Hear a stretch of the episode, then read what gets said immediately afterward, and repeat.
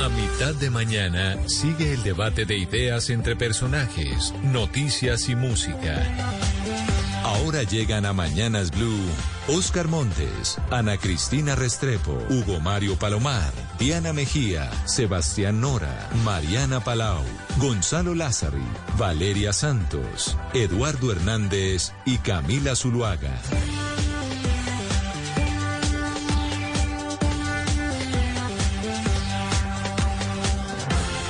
Son las 10 de la mañana, 33 minutos, y aquí los acompañamos desde Mañanas Blue, cuando Colombia está al aire, a esta hora con la información, con las noticias, muchas de ellas en desarrollo. Ya iremos nuevamente al sector de El Salitre. La noticia en desarrollo tiene que ver con este aparatoso accidente que ha ocurrido cerca al terminal de transportes. Dos buses del SITP, dos, dos vehículos particulares involucrados. En la zona se habla de varias personas heridas. Estamos a la espera del balance que entreguen las autoridades.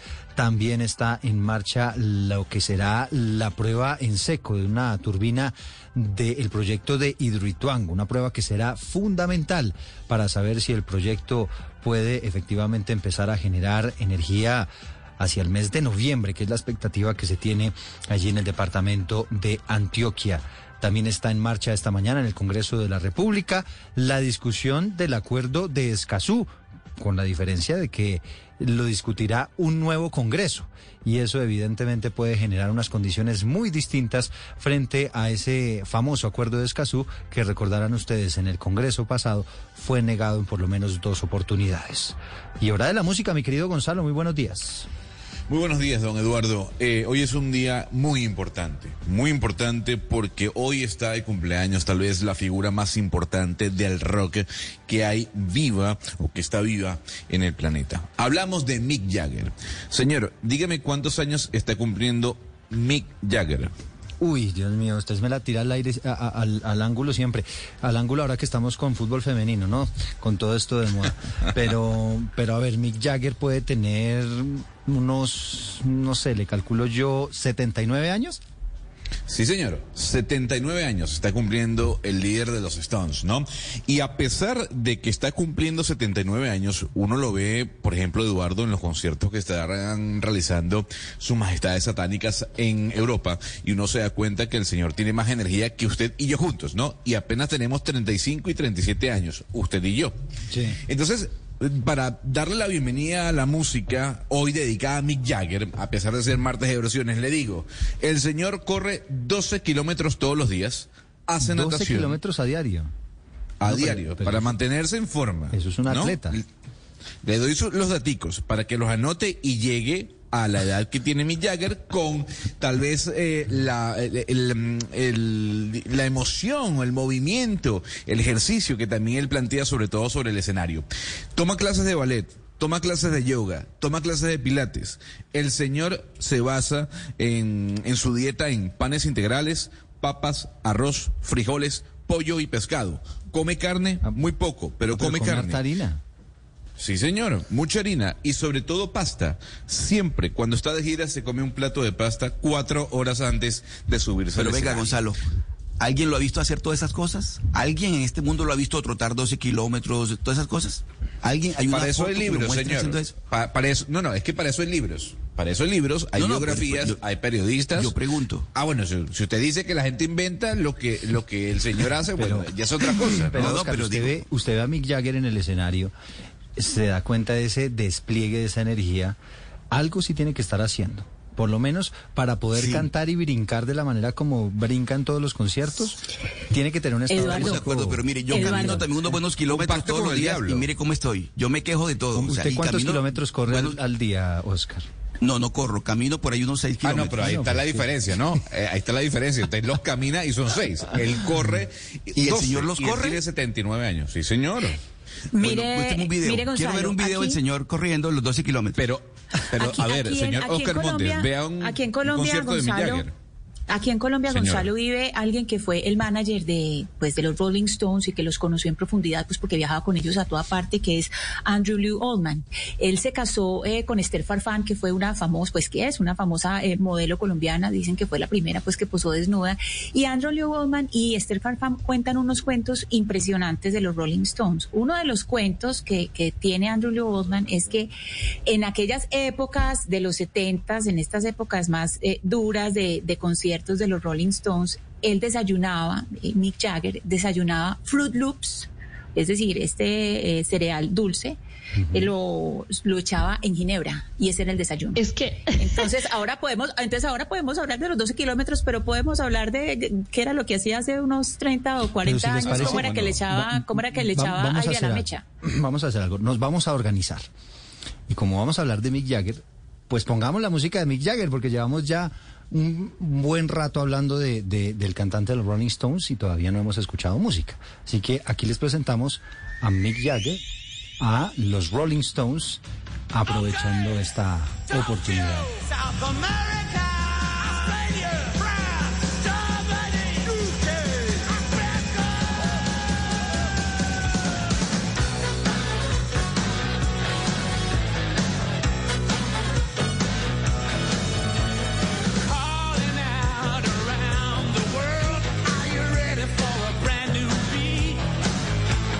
Ahora sí. Ahora, Gonzalo, ¿esto es David Bowie o esto es eh, Rolling Stones? Mire, no, no, no, no. A ver, Mick Jagger tu- tuvo una carrera en solitario, ha lanzado un par de discos en solitario y David Bowie era muy amigo de Mick Jagger. Íntimo amigo, incluso hay una historia maravillosa en donde una, una pareja de David Bowie encuentra al cantante con Mick Jagger en la cama. Bueno, hay fotografías en donde se están dando un beso, etcétera, etcétera. Pero sí, aquí está Dancing in the Street del año 1985, Mick Jagger con David Bowie, íntimos amigos y efectivamente Ana Cristina, los Stones durante la década del 60, del 70 sobre todo, eh, vivían inmersos en, unas, en unas eh, heridas, por llamarlo así, si podemos llamarlo como heridas, eh, ligadas al alcohol, a las drogas, a una mala alimentación. Keith Richard en su biografía dice que bueno, luego de un tiempo todos como que recapacitaron y a pesar de que dejaron el alcohol y las drogas, bueno, ahí está, dicen algunos que tienen pactos con el diablo, ¿no? Porque los señores siguen cantando, moviéndose, tocando, a pesar, en este caso, de que Mick Jagger tenga 79 años. Ahora sí, Mariana, buenos días. Que usted estaba también, que se hablaba del señor Mick Jagger. no, don Eduardo, es que yo le, yo le he analizado el estado físico al señor Mick Jagger. Ah, sí, usted la acompañó los 12 kilómetros de prueba que está No. Oscar Montes. No, exactamente. No, porque yo como Oscar tampoco puedo correr los, los 12 kilómetros, me confieso aquí. Pero, pero le, le voy a decir una cosa. Es que yo creo que también el señor Mick Jagger es privilegiado porque él, su tipo de cuerpo es un eh, ectomorfo, si no estoy mal. Usted sabe, hay, hay tres distintos tipos de, cuento, de cuerpo. El flaco, alto, con los, los brazos largotes, El las piernas largas, el languirucho, ese es Mick Jagger. Y a esa gente, mira el desayuno que nos decía Ana Cristina que se metía este señor hace cuántos años, con Fruit Loops, o sea, un desayuno lleno de azúcar y además de eso le mete alcohol. Es decir, este señor no engorda porque, o sea, se puede tragar lo que quiera. Eso es un ectomorfo. Por eso también es que está tan fit. O sea, es que le ayuda Mariana. la- la- los genes. Claro, lo que pasa, Mariana, es que si usted quiere mantener el mismo ímpetu en la tarima, pues le tiene que meter ya un poquito de, de, de salubridad claro. a, la, a la El alimentación. solo el ejercicio en la tarima ¿no? es suficiente. De acuerdo. de acuerdo. Exacto. Pero venga, eh, eh, eh, Gonzalo, si por ahí tiene un ratico libre, hoy también se están cumpliendo 11 años de la muerte de. Joe Arroyo, ¿no? Osquita, yo Entonces, ya iba para allá, iba a sorprender a, a Gonzalo, usted nos Ah. chivió a todos, hombre, pero bueno. Qué no, no, tranquilo, también pena. vamos a tener musiquita del Joe, por supuesto. Del Joe, por favor. El Joe Arroyo, eso sí es de verdad grande. es como así que eso sí es de verdad grande. Mick Jagger No, no, no, grande para todos grande. Obviamente que es muy grande toda la música que vamos a escuchar de Mick Jagger, pero digo yo que el Joe Arroyo para nosotros es lo máximo, es el centurión de la noche. El centurión No, de la noche. Está comparando a Mick. Jagger con Joe Arroyo. Le voy a decir, Joe Arroyo sí Bueno, tiene todos los eh, pergaminos. Gonzalo pero, Lázari- a ver, Si usted lo dice así, pues sí. ¿Cómo le parece? está bien. Está bien, yo no puedo hacer nada. Respeto su opinión. Gonzalo, no, no case esa pelea. Es mejor que no case esa pelea. No, No, se no, meta ya, ahí. ya, me- no, no se me meta quedo- ahí, me se lo recomiendo. Va a salir Me mal. quedo tranquilo. Son las 10 de la mañana, 41 minutos. Pues bueno, eso sí, un pretexto para escuchar buena música durante todo el programa, lo tenemos. Así que por ese lado no nos preocupamos, ¿no es verdad? No, no, y le voy a traer diferentes estilos musicales ligados a Mick Jagger porque no solo eh, hizo música como solista en la década del 80, sino también eh, a principios del 2000, algo de balada, algo de rock eh, con Lenny Kravitz y obviamente pondremos música del Joe Arroyo, sin duda alguna. 1042, Ana Cristina, hoy día clave también en Antioquia, un proyecto que eh, es importantísimo para todo el país y tiene que ver con la generación de energía, tiene que ver con el megaproyecto de Hidroituango tan controvertido y demás, pero hoy sabremos si se salvó o no se salvó el proyecto, básicamente. Sí, Eduardo, hoy pasa algo muy importante y es que hoy son las pruebas de las turbinas 1 y 2, pero son pruebas en seco. Es decir, eh, lo que se dice es que ya, o la promesa es que en noviembre funcionarían, pero lo interesante hoy, además de, esta puesta en funcionamiento en seco estas dos turbinas, es que eh, están haciendo una advertencia muy importante del sindicato de EPM y UNE. Ellos están lanzando una alerta sobre lo que pasaría si por intereses particulares o políticos no entrara en funcionamiento en noviembre, es decir, si siguen prorrogando. Le voy a contar algunas de las alertas que nos, que nos quieren decir del, de- del sindicato. Dicen, primero, pues que se pondría en riesgo la sostenibilidad de EPM y los aportes billonarios a la nación vía impuestos, así como las transferencias de Medellín. Recordemos, Eduardo y oyentes, que la inversión social de Medellín solamente por parte de EPM en el 2022 es de 1.8 billones de pesos, además pues de transferencias a 50 municipios y corporaciones regionales. También, Eduardo, eh, quedaría en riesgo, si no entra en funcionamiento eh, estas, estas dos turbinas, es decir, si no empiezan a funcionar en noviembre, estarían en riesgo las otras seis por retrasos. ¿Y eso que generaría? Otras multas de la CREC por incumplimiento de cronogramas. Y otra cosa muy importante es que para 2000, eh, eh, si para el año 2023 y para el año entrante no hay tres o cuatro de estas unidades de generación de energía listas, hay una alta pues sí, y tenemos que tener en cuenta pues que hay una alta posibilidad de fenómeno del niño eh, que duraría 2023 y 2024, pues la alerta es que el, pa- el país podría Este enfrentar, Eduardo, claro, un apagón. sequía, es sequía. Claro, sequía. Y entonces esto nos llevaría a que podríamos enfrentar un apagón de grandes proporciones y que esto pues arriesga la seguridad energética. Y esto pues sin hablar del riesgo que correrían las comunidades aguas abajo. ¿Por qué? Porque eh, lo que está pasando en este momento pues en el largo plazo también podría eh, generar eh, el riesgo de filtraciones en el macizo rocoso, lo que arriesgaría las eh, obras subterráneas. Eh, la alerta pues es esta, Eduardo, y pues lo que se teme es que bajo la pretensión de ex- pues de que se tengan que después hacer ajustes necesarios para eh, pues en, en la represa y todo, pues que después digan que sí, que van a contratar a la, a la compañía china eh, Sino Hydro o a Yellow Rivers o una alianza entre estas para tener que hacer nuevos contratos y tener que gastar otra vez otro montón de Sí, ahora ponerlo a funcionar es importante. Se estima que Hidroituango podría generar el 17% de la energía que vamos a consumir en el Colombia. país, Eh, de, de la energía de todo el país. De todo el país, por eso. Y, y si todo sale bien, Ana Cristina, la idea de EPM es poner a, Hidro, funcionar en noviembre, ¿no? Es lo que, lo que se ha...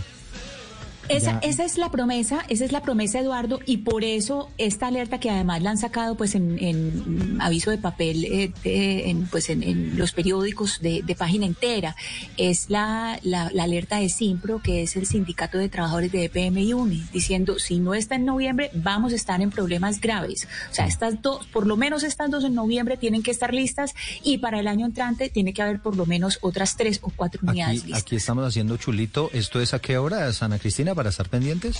Eso debe ser en la mañana, debe ser antes del mediodía. Antes del mediodía. Se- Bueno, está ya- anunciado para la mañana, sí. Ya casi vamos entonces a Hidroituango. Allí vamos a tener un periodista reportándonos si funciona o no funciona la, la turbina de Hidroituango. Un tema evidentemente clave.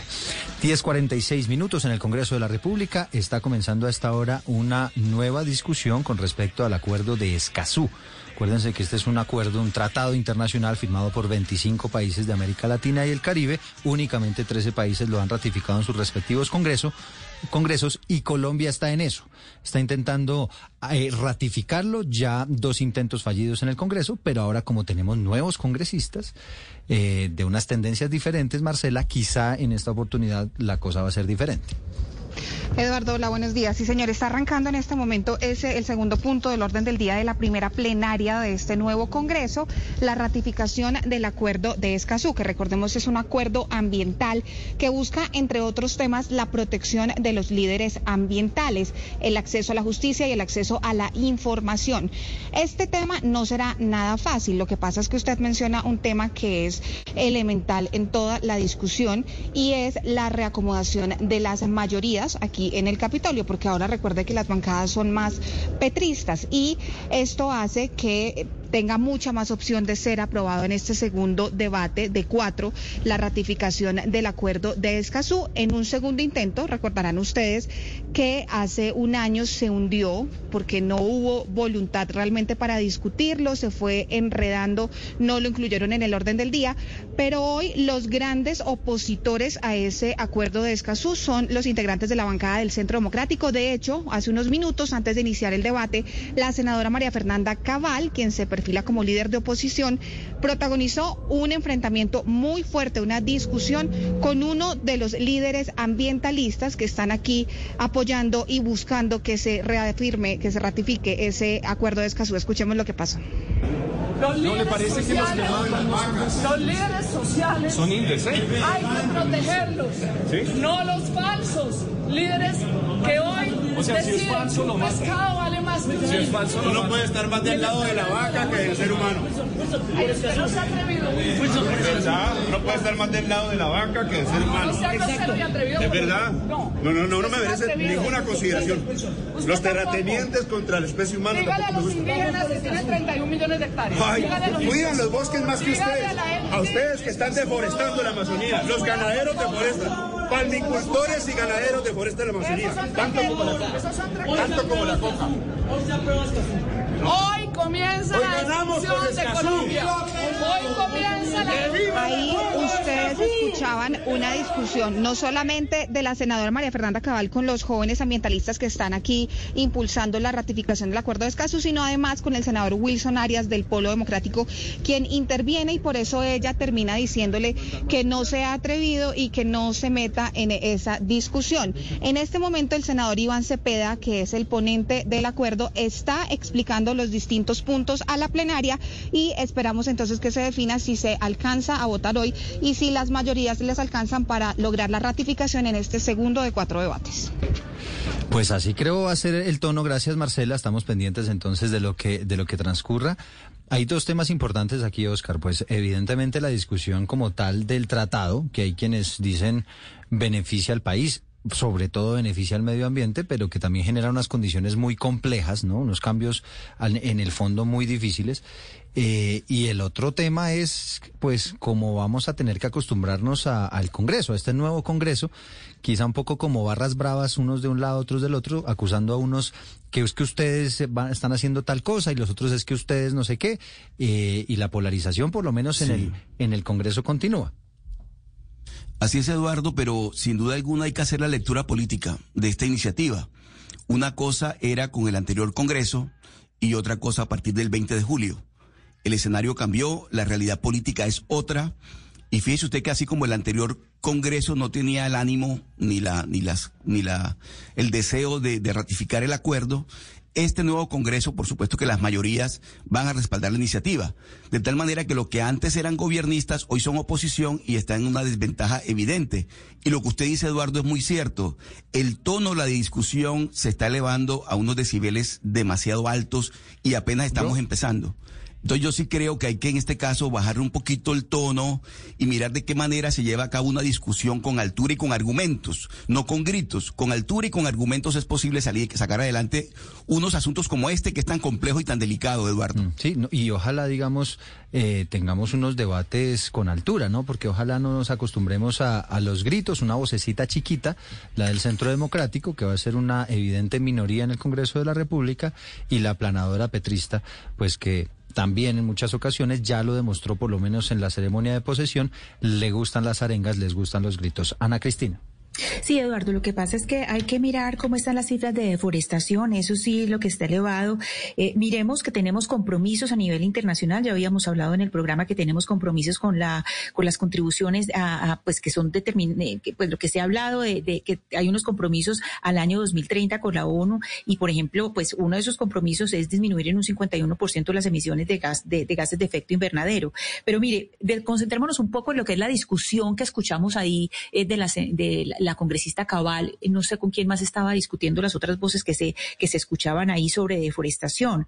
La deforestación eh, debe disminuir a 50 mil hectáreas por año antes del año 2030. Los últimos gobiernos, no solamente el gobierno de Iván Duque, no la han disminuido ni la han mantenido estable. Según el IDEAM, le doy cifras del IDEAM a 2020, pues que es la cifra más reciente que se tiene, la deforestación en Colombia fue de 171.680 85 hectáreas. Esto es 8% más que la cifra de 2019 y muy concentrada en el Amazonas. Entonces aquí eh, no es solamente dar esas cifras, sino que el gran reto que tiene la, eh, la eh, ministra de Medio Ambiente, Susana, designada Susana Muhammad, es esencialmente dos cosas, Eduardo de Oyentes. Primero, darle toda la fuerza a la implementación de la Política Nacional para el Control de la Deforestación, que ese es el COMPES 4021, y la política de inversión en el sector ambiente, que es el COMPES 4088, y ojalá que no solamente con Escazú, sino que el Congreso pues esté comprometido con llevar a cabo, con implementar estas acciones. 10 de la mañana, 53 minutos, Valeria. No, lo cierto también es que a mí me parece, pues eso es una opinión muy personal, que la senadora María Fernanda Cabal debería, pues en este momento retirarse de este debate. Es que ya tiene conflicto de interés, es que su esposo es la cabeza de Fedegan. Entonces, cuando estamos hablando que la deforestación es nuestro principal problema medioambiental para Colombia en este momento, y así lo han dicho y así lo han dicho, efectivamente, la deforestación y la ganadería, que evidentemente pues es uno de los elementos que está generando también deforestación en nuestro país. Mariana. Es que el problema sí, definitivamente es la ganadería extensiva, que nosotros no sabemos utilizar o hacer una ganadería lo que muchos llaman responsable. Ocupamos muchas hectáreas de tierras con muy pocas vacas. También eh, otras de las causas de deforestación son el acaparamiento de tierras y claro, obviamente eh, la coca, la siembra de coca. Pero mire, yo creo que es muy importante en este momento resaltar por qué es tan importante que Colombia disminuya la deforestación, ojalá a 0% todos los años, porque es la manera en que más puede contribuir a la lucha en contra del cambio climático. ¿Por qué? Porque la selva no solamente captura carbono, que captura esos gases de, inverno, de efecto invernadero, sino que también cuando usted la corta, ella libera ese carbono que ha capturado. Entonces, al nosotros deforestar, casi que estamos eh, empeorando el cambio climático de una manera que probablemente eh, al quemar los eh, combustibles de fósiles de carbono, pues no estamos haciendo. Es decir, vale la pena preguntarse si es una política más efectiva enfocarse en parar la deforestación y no tanto en parar la explotación La de... que la en muchos casos, Mariana, causada, lo que usted dice es cierto, por la ganadería, pero también hay otros factores, minería ilegal y evidentemente, Oscar, el narcotráfico. Eduardo, pero es que no, se- no podemos olvidar una realidad. En Colombia se sembraron 250 mil hectáreas de coca. ¿Y esas hectáreas de coca dónde las sembraron? ¿No fue en la selva? ¿No, no deforestaron para sembrar esas cocas, esas, esas hojas de coca? Yo no estoy diciendo que la ganadería extensiva, por supuesto que sí, que está haciendo mucho daño, pero es que nos centramos únicamente en los ganaderos de Colombia, en los cultivadores. Eh, ¿Por qué no hablamos de los que, de los que están sembrando coca, están tumbando selva para, para, para, para sembrar coca? No, y para, y para la 250 mil hectáreas. Eduardo, ilegal deforestadas. Es impresionante, además porque eso se, se y la minería ilegal. ningún control, ¿no? Pero nunca hablamos de ese tema, ¿no? ¿Por qué no se da cuenta que nunca hablamos de eso? No, Nunca hablamos del tema. Pues, es que el tema de la deforestación, Oscar, pues es multicausal y un elemento es el que usted dice, pero si uno mira el orden de magnitudes de importancia, el tema de la cocaína es, es, diría, marginal al lado de la ganadería. El tema de la ganadería no es que no haya ganadería, lo que dicen los expertos y los estudios es que se está haciendo ganadería en aquellos suelos que son de vocación agrícola y que además se, se, se utiliza demasiada tierra para la cantidad de, de cabezas de ganado que hay. Si uno hace una ganadería más eficiente, que esté donde tiene que estar y en, en los suelos de vocación ganadera y no agrícola, pues creo que todos ganamos, ganan los ganaderos y ganan los ambientalistas, gana el país, pero yo creo que eso hay que ponerlo. Hay que Pero estamos de acuerdo, Sebastián. No, no, es que, es que, no, es que- es que no estamos de- de en desacuerdo usted y yo. Estamos de acuerdo. Pero lo que yo digo es por qué nunca, nunca hablamos de la, de la- del tema de la, de la coca. ¿Por qué los que se toman este discurso de la deforestación y del daño ambiental y todo lo demás, nunca hablan de, la, de los que están tumbando selva, están tumbando monte para sembrar coca? 250 mil hectáreas sembradas de coca en Colombia. Sí, eh, Hoy en día uno de los países que más produce cocaína. Sí, pues quizá Entonces una de las también de personas ese que le tema. puede responder esa pregunta es Valeria, ¿no? Que, que venía hablando precisamente de, de ese asunto. Valeria. Bueno, vamos a regresar con Valeria, que Está está caída. teniendo, está teniendo unos problemas en México con el Internet. Con el Internet. 10 de la mañana, 57 minutos. ¿Por qué, Sebastián, hay también ciertas dudas frente a- al contenido, a lo que obliga al Estado colombiano este acuerdo de Escazú? Porque claro, usted le dice, no, una- un- unos compromisos ambientales y vamos a cuidar las selvas y vamos a proteger los bosques y pues todo eso suena divino, ¿no? Pero entonces usted se pregunta, ¿y por qué entonces en el Congreso llevan dos veces haciéndose los locos con este acuerdo de Escazú? Es que eso al final también Se tiene de largo, locos, es la verdad. tiene tanto de largo como de ancho, ¿no? Sí, yo- al, al final yo creo que el presidente Duque no, no, no fue sincero, eh, mostró interés por el acuerdo, pero al final pues no dio la orden de, de aprobarse, eso fue así, como usted dice, dos veces se negó. Y de lo que uno leyendo, Eduardo, los analistas y las personas que están en contra del acuerdo, eh, ellos eh, argumentan dos cosas. Estoy seguro que Valeria, si me está oyendo, no va a estar de acuerdo, pero hay dos argumentos que ellos No, esgrimen. pero además esos son argumentos de ellos, ¿no? Sí, exacto, de los analistas. Eh, el primero, que un poco Colombia queda atado a decisiones y tribunales internacionales que pueden castigar a Colombia si no, si no cumple el acuerdo. Eh, si Colombia, por ejemplo, algunos de los parágrafos o cosas que se compromete, eh, pues los organismos internacionales que eh, inciden en este acuerdo, pues pueden estar por encima de algunas decisiones judiciales internas. Y la otra crítica que se le hace al acuerdo eh, es el tema de la seguridad jurídica y pues de las inversiones que usted usted sabe bien que muchas veces cuando se hacen inversiones en zonas sensibles em, de zonas protegidas o zonas que algunas poblaciones consideran que prevalece su interés local por encima del interés general, pues la gente entiende que con este acuerdo de Escazú pues las inversiones son más complicadas. Em, diría yo que el, el Valeria creo entiende eh, que el segundo Sí. es más mito que realidad. Que, Y, y también, Valeria, ya le doy la palabra, también contiene unos temas de perspectiva de género, con, eh, tiene también de por medio la protección de defensores de derechos humanos, de líderes ambientales, es decir, son unas medidas que evidentemente se extienden mucho más de lo que uno podría pensar en principio son medidas simplemente para proteger el medio ambiente. Ahora sí, Valeria. Que, es- que somos el país en donde eh, más líderes ambientales matan en un año. Entonces, pues evidentemente... Es el destino, Sebastián. Aquí estamos dando la palabra, pero Sí, Valeria, Valeria no, no- no tiene muy buen internet. Es, es, es un debate intenso por lado y lado. eh, Póngale los datos del celular, Valeria. Sí. Que sí es verdad que uno de los puntos del acuerdo es tratar de proteger a, a líderes ambientales, que sí es verdad, y esos son datos, eh, el nivel de asesinato a líderes ambientales en Colombia pues es dramático.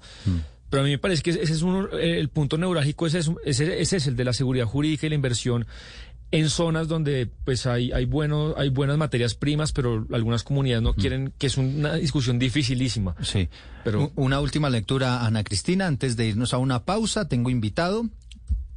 Claro, es que además de lo que dice Valeria, pues que somos el país donde más líderes eh, sociales que son protectores ambientales asesinan en el mundo, con respecto a lo que decía Sebastián, que deja a Colombia un poco a merced de instancias internacionales, pues eso, Sebastián, en este momento es algo que tiene una lógica y es que, primero, pues la Amazonía es patrimonio del mundo. Eso ya no es ni de Colombia, ni de Venezuela, ni de, ni de Brasil, ni de X país. Amazonas es un, es una área protegida del mundo entero. Entonces, por eso tienen todos los ojos puestos entre nosotros. Y segundo, eso de depender un poco también de que nos miren de afuera es una buena noticia, porque ya la historia ha mostrado lo lógico, que los gobernantes, que los políticos acá no han sabido cuidar el patrimonio ecológico. Entonces, el hecho de que estemos dependiendo de instancias internacionales y que tengamos que cumplir con, compromisos internacionales es algo que nos hemos merecido por irresponsables, por tener eh, eh, eh, políticos irresponsables, y segundo, porque hay en este momento un sistema sistema que nos hace es depender de todo, que todo el mundo dependa de nosotros y nosotros de ellos. Ana Entonces, Cristina. eso ya es un compromiso de todos. Una de las preocupaciones de los expertos es que este acuerdo de Escazú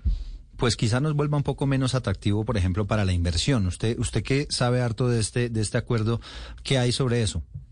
Lo que pasa es que, claro, eh, cuando se está hablando de intereses privados, Eduardo, es que ahí lo que se, lo que se está enfrentando es el, inter- el interés privado de compañías al interés, al interés público, pues de tener acceso a un mundo, digamos, un mundo sin tanta deforestación, a un mundo que tenga eh, control de eh, control de la minería, que se tenga eh, control de las de las explotaciones. Entonces, por supuesto, si llevamos esto al, a la defensa del patrimonio privado, pues uno siempre va a encontrar que la empresa privada Ahora, va a defender su interés económico. Pues es que es una lógica, y- pero hay otra lógica que es defender la vida. acuerdos, ¿no es verdad? Pues yo entonces es cierto, yo voy a explotar cierto eh, mineral o cierto eh, eh, recurso natural. Pero también al mismo tiempo puedo pensar entonces en restaurar, por otro lado, tomar algunas decisiones, medidas para tratar de solventar ambientalmente o compensar ambientalmente lo que se está es haciendo. que dentro, en dentro de eso esos tratados, empresas, ¿no? Dentro de esos tratados, además, Eduardo, está precisamente la vigilancia de que esas restauraciones se lleven a cabo. Es decir, que no sean solamente promesas, porque si nosotros miramos lo que, lo que hacen las empresas, muchas veces es que publican grandes comunicados, pero después no hay vigilancia, no hay control de que efectivamente estén haciendo esas restauraciones. Entonces es ahí donde, donde uno dice, bueno, Pero- está ese, ese patrimonio privado que se, que se defiende, pero hay algo que es un bien público y es eh, en este momento el patrimonio ecológico llevamos años destruyéndolo y ya hay unos parámetros internacionales que está comprobado que funcionan y es someternos a esa cintura, pues es decir, que nos pongan en cintura, someternos a esos, a esos estándares para que podamos eh, regular la manera Pero, de explotar. Obviamente, Ana Cristina, entiendo que eh, es muy complejo esta, esta discusión, no es fácil, pero, pero yo, yo no lo pondría en, en términos de un dilema de o lo uno o lo otro, porque, por ejemplo, en el Chocó, que es una zona hermosa, muy protegida, con una sensible, eh, ambientalmente muy sensible, pero también muy pobre, y que también el Chocó necesita inversión, necesita, necesita infraestructura, bienes de capital.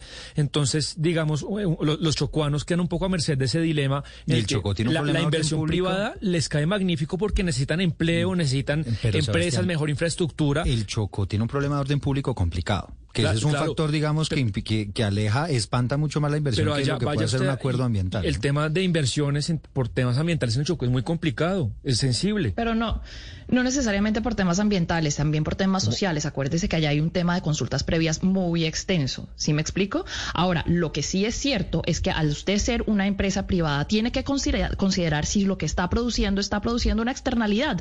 Una externalidad es un, Pa- es un impacto un negativo sobre cualquier cosa. Exactamente. Y comer carne, por ejemplo, pues, eh, tiene una externalidad, no solamente sobre el medio ambiente, sino también sobre las especies vecinas y demás. Es decir, también de eso se trata estos tratados como el de Escazú, de tener en cuenta que las, hay algunos mercados que pueden tener unas externalidades que pueden ser negativas y en ese sentido hay que compensarlas y reflejar el verdadero precio de esa externalidad en un producto. Ahora, Mariana, casi todas las empresas, eh, las grandes empresas, por no decir todas, pues tienen eh, una sección de responsabilidad social, ¿no? La oficina de responsabilidad social, ambiental y todo el cuento. Entonces ellos también, pues por ese lado, eh, se meten la mano al drill e intentan compensar aquello que eh, eh, eventualmente están generando daño o ni siquiera, o sin necesidad de que estén generando un perjuicio para el medio ambiente. Inclusive hay políticas que ellos mismos generan en aras de, cuidar el medio ambiente. Es decir, lo que, lo que queremos decir es, puede haber unos acuerdos, Oscar, puede haber unos acuerdos entre la normatividad y algunas condiciones para que efectivamente se pueda preservar el medio ambiente, pero sin necesidad de espantar la inversión. Pero claro, Eduardo, es que la compensación debe existir. El daño causado tiene que tener una compensación, por supuesto que sí. Y eso está reglamentado y eso existe en el mundo entero desde hace años. Por ejemplo, yo sí prefiero, yo sí prefiero que en el Chocó, por ejemplo, se lleven a cabo una cantidad de proyectos legales de minería bien hechas, bien realizadas, que generen trabajo, que generen empleo y no lo que vemos hoy en día. Una cantidad de minería ilegal que causa un daño ambiental, no hay ninguna reparación, no hay ninguna compensación por el daño causado. Se llevan toda la plata, generan un problema de orden público y deja el Chocó más pobre como estaba. Estamos de ¿Usted acuerdo, prefiere- Oscar, ¿Ustedes prefieren eso? Que igual el, Yo el no acuerdo de. Escazú, el acuerdo de Escazú no va a solucionar ese tema, ¿no? Aquí, digamos, hay que combatir unos grupos ilegales que están, que, que eso es De bajo la acuerdo. ley de la selva y eso aquí es el más fuerte y el que más mate y esos Eduardo, son los que mire, están explotando todos esos minerales. hagamos un recorrido por el Bajo Cauca antioqueño para que vea usted el daño que ha causado en el Bajo Cauca antioqueño la minería ilegal, la forma como quedó eso, eso parece eh, un cráteres por todos lados. El, ¿Dónde está la inversión de la, de la, de la, de la, de la, del Estado allí? No está. Simplemente una cantidad de personas haciendo minería ilegal, generando problemas de orden público, conflictos entre, entre, entre los habitantes de la región y toda la plata se va. Eso es peor que tener todo bien reglamentado, una, un- unas empresas trabajando con el Estado, generando empleo y generando desarrollo en la zona. Ah, no, bien que- hecho, bien realizado, por es- supuesto, es que y además- compensando el daño causado ambientalmente. Es que además si usted espanta la inversión, pues genera menos empleo. Y cuando usted tiene más personas desempleadas, ¿qué hacen? Pues ver en, claro, en- en todas esas actividades ilegales alguna alternativa, por lo menos, ¿no? Entonces creo que Así ese es. también es un factor que es clave analizar. Son las 11 de la mañana, 7 minutos, una breve pausa, regresamos.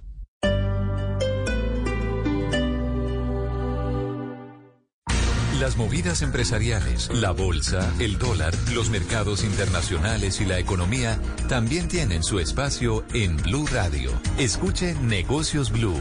Esta noche a las 7 y 10 en Blue Radio. Con Claro Empresas adquiere soluciones digitales a la medida de tu negocio para lograr la productividad que buscas. Realiza publicidad para promover tus productos. Protege tu información y la de tus clientes. Almacena y respalda todos tus archivos en la nube y mucho más. Llama ya a numeral 400 o visita nuestros puntos de venta. Aplican términos y condiciones en claro.com.co slash negocios. Esta semana en Como Como Podcast. Está con nosotros Nana Díaz Coach. Vamos a hablar del tema de cómo reducir los triglicéridos. Todo está en la dosis y la cantidad. Tenemos que entender en qué se transforman los alimentos. Soy Patricia López y quiero que me acompañen en esta nueva temporada de Como Como, donde aprenderemos de la mano de los mejores expertos a elegir bien y sobre todo a comer delicioso. Un episodio nuevo cada semana en Boombox y en todas las plataformas de audio. Boombox.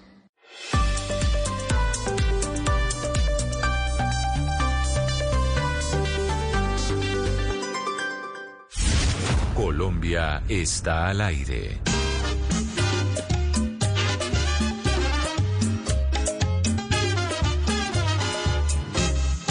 Echado pa'lante, en una sola banda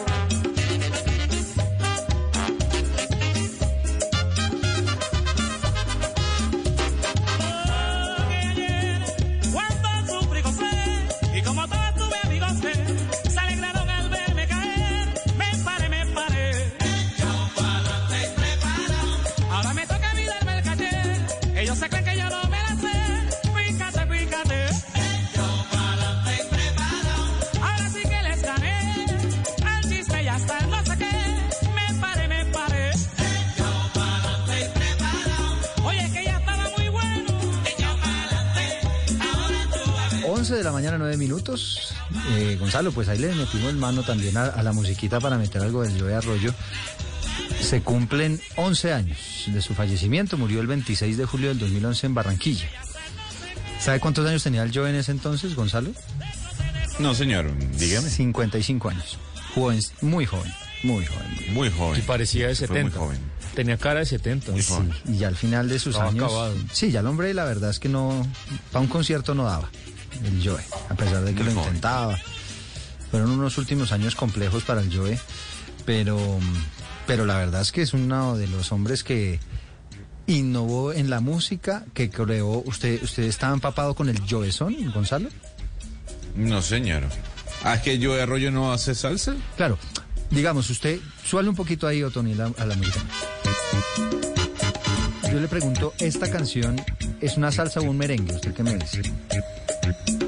Mm, yo lo veo más merengue. ¿no? A mí me suena más un poco más de merengue. Y hay quienes les A suena mí. un poquito más de salsa. Pero mm, las dos respuestas son incorrectas. Se llama Joe Son, que es invención del señor Joe Arroyo. Ya, ya entiende porque es un ritmo diferente, innovador. ¿Y cuál es la... di- ah, Entonces, pero ya, ya, ya. Usted Mire, dice que el Joe Arroyo fue tan grande, Gonzalo. Lázari, El Joe Arroyo fue tan grande, Gonzalo Lázaro, que se inventó un ritmo, este, este ritmo, el Joe Son.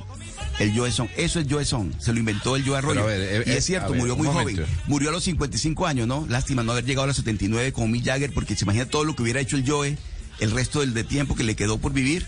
No, el Joe era otra cosa. El, el Joe era eh, de otro nivel, sinceramente. Pero Oscar, ver, la pregunta eh, es... La pregunta es. La pregunta ¿qué es el es? ¿Por qué? O- o sea, ¿qué es pues, el Jovezón? no, es que además, o sea, el Joe son muy chévere y todo, pero, pero ¿por qué el Joe no podía moverse en un concierto a los 55 años como Mick Jagger se mueve a los Por los 79? excesos, Mariana. Pero el ¿Y Joe tenía sus no tuvo excesos. exceso en sus vidas? Los que ¿usted quieran. cree que Mick Jagger- público. Ambos han tenido muchos excesos. pues, A ver, Yo no sé cuál, tuvo más excesos. Un cuerpo era glorioso y el otro no. pero El, el Joe, díscolo como ninguno. Además, el Joe, el Joe tuvo enfermedades, digamos, desde muy joven. El Joe tuvo dificultades de salud. Pues hay unos más afortunados en cuanto a la salud que otros, Mariana. Esa es básicamente la explicación, ¿no? Pues sí, sí, es, es más fit Mick Jagger. Pues, Le- Ma- o le- Mariana, le pa- como- Pero, pero, pero ex- explíqueme algo. Ustedes hablan de- del género Jovezón. Eh, explíqueme, yo quiero saber cómo lo definen ustedes, porque no, o sea, usted no me puede decir, esto es el Jovezón. No es salsa No se define, se escucha. Es el Jovezón. ¿Qué es el Joe- qué es el Jovezón? no se define, se escucha. El Óigalo. es una fusión de ritmos del Caribe. Por esa razón usted no puede decir que esto es un merengue ni tampoco una salsa, sino es Joe son. Esa es, Gonzalo, la, la realidad. Bienvenido a las creaciones del Joe Arroyo. Muy bien, muy bien, muy bien. Son las 11 Anotado. de la mañana, 12 minutos. Ya estaremos hablando más adelante del Joe Arroyo, porque hasta ahora nos atiende Jonathan Pulido Hernández, el senador de la República de la Alianza Verde, un hombre youtuber muy conocido especialmente en el departamento de Santander. Se está estrenando en el Congreso. Senador, ¿cómo le ha ido en estas primeras horas? Lo veo ya muy activo, ¿no? Buenos días, un saludo para usted, para todos los de la mesa y a los colombianos que nos escuchan. Acá estamos ya en el Congreso trabajando por una mejor Colombia. Ahí- Ahí lo estoy escuchando con, con el debate de fondo, así que le voy a pedir que me hable un poquito más fuerte, eh, senador, pero lo hemos llamado y lo hemos invitado porque usted, decía yo, ha empezado de una manera muy activa su eh, estancia en el Congreso y ya hay una propuesta para que haya un debate de control político a propósito de la denuncia que hicimos aquí en Blue Radio, del manejo de los dineros de la paz, de los dineros de las regalías. Una denuncia bastante importante de los periodistas Sebastián Nora y Valeria Santos, en la que queda evidenciado un nuevo caso de corrupción de este gobierno saliente. Lo que yo quiero hacer a través de esta citación que voy a proponer esta tarde en la instalación de la comisión primera a la cual pertenezco, es que estos personajes que tuvieron el manejo de tantísimo dinero que es plata de los de los colombianos y recursos de la paz que se supone que serían para los más necesitados y recursos de los cuales eh, al parecer se perdieron 500 mil millones solamente en coimas, en comisiones y hay más dinero que no se sabe dónde está en la implementación. Ya el gobierno tiene pocos días para que se despida, pero no queremos dejarlos ir sin antes citar a los responsables para que le den la cara al país y nos den las respectivas explicaciones. Sí, senador, ¿y, y quién le enseñó a hacer proposiciones y, y- y a citar debates de control político? Bueno, pues se supone que acá todos los congresistas tenemos un equipo UTL. Ah, Yo y era UTL lo Ah, No, bueno, pero muy bien. saca- sa- sa- saquémonos de la cabeza que aquí está simplemente un youtuber. Eh, son 11 años en los que yo estuve a través de mis redes sociales haciendo crítica política, investigando, también destapando casos de corrupción, mostrándoselos a Colombia. Mm. Si sacamos 200 mil votos fue porque precisamente mucha gente ha visto el trabajo de años y es con la ayuda de esos asesores que nosotros vamos a hacer un trabajo aquí serio. El, el senador más votado, ¿no? Eh, JP. ¿Le puedo decir JP o le digo senador Hernández? ¿Cómo le gusta más? Como usted me quiera llamar, para mí está muy bien. Bueno, senador, eh, mm, le agradecemos evidentemente de antemano pues poner este tema sobre, sobre el tapete. ¿A quiénes van a citar para, para este debate de control político sobre el tema de los recursos de las regalías para la paz? Bueno, vamos a citar a Alejandra Botero, la directora de la DNP, vamos a citar a Juan Manuel Vargas, eh, a José Manuel Restrepo, ministro de Hacienda, a Víctor Muñoz, que es el director de el DAFRE, la presidencia.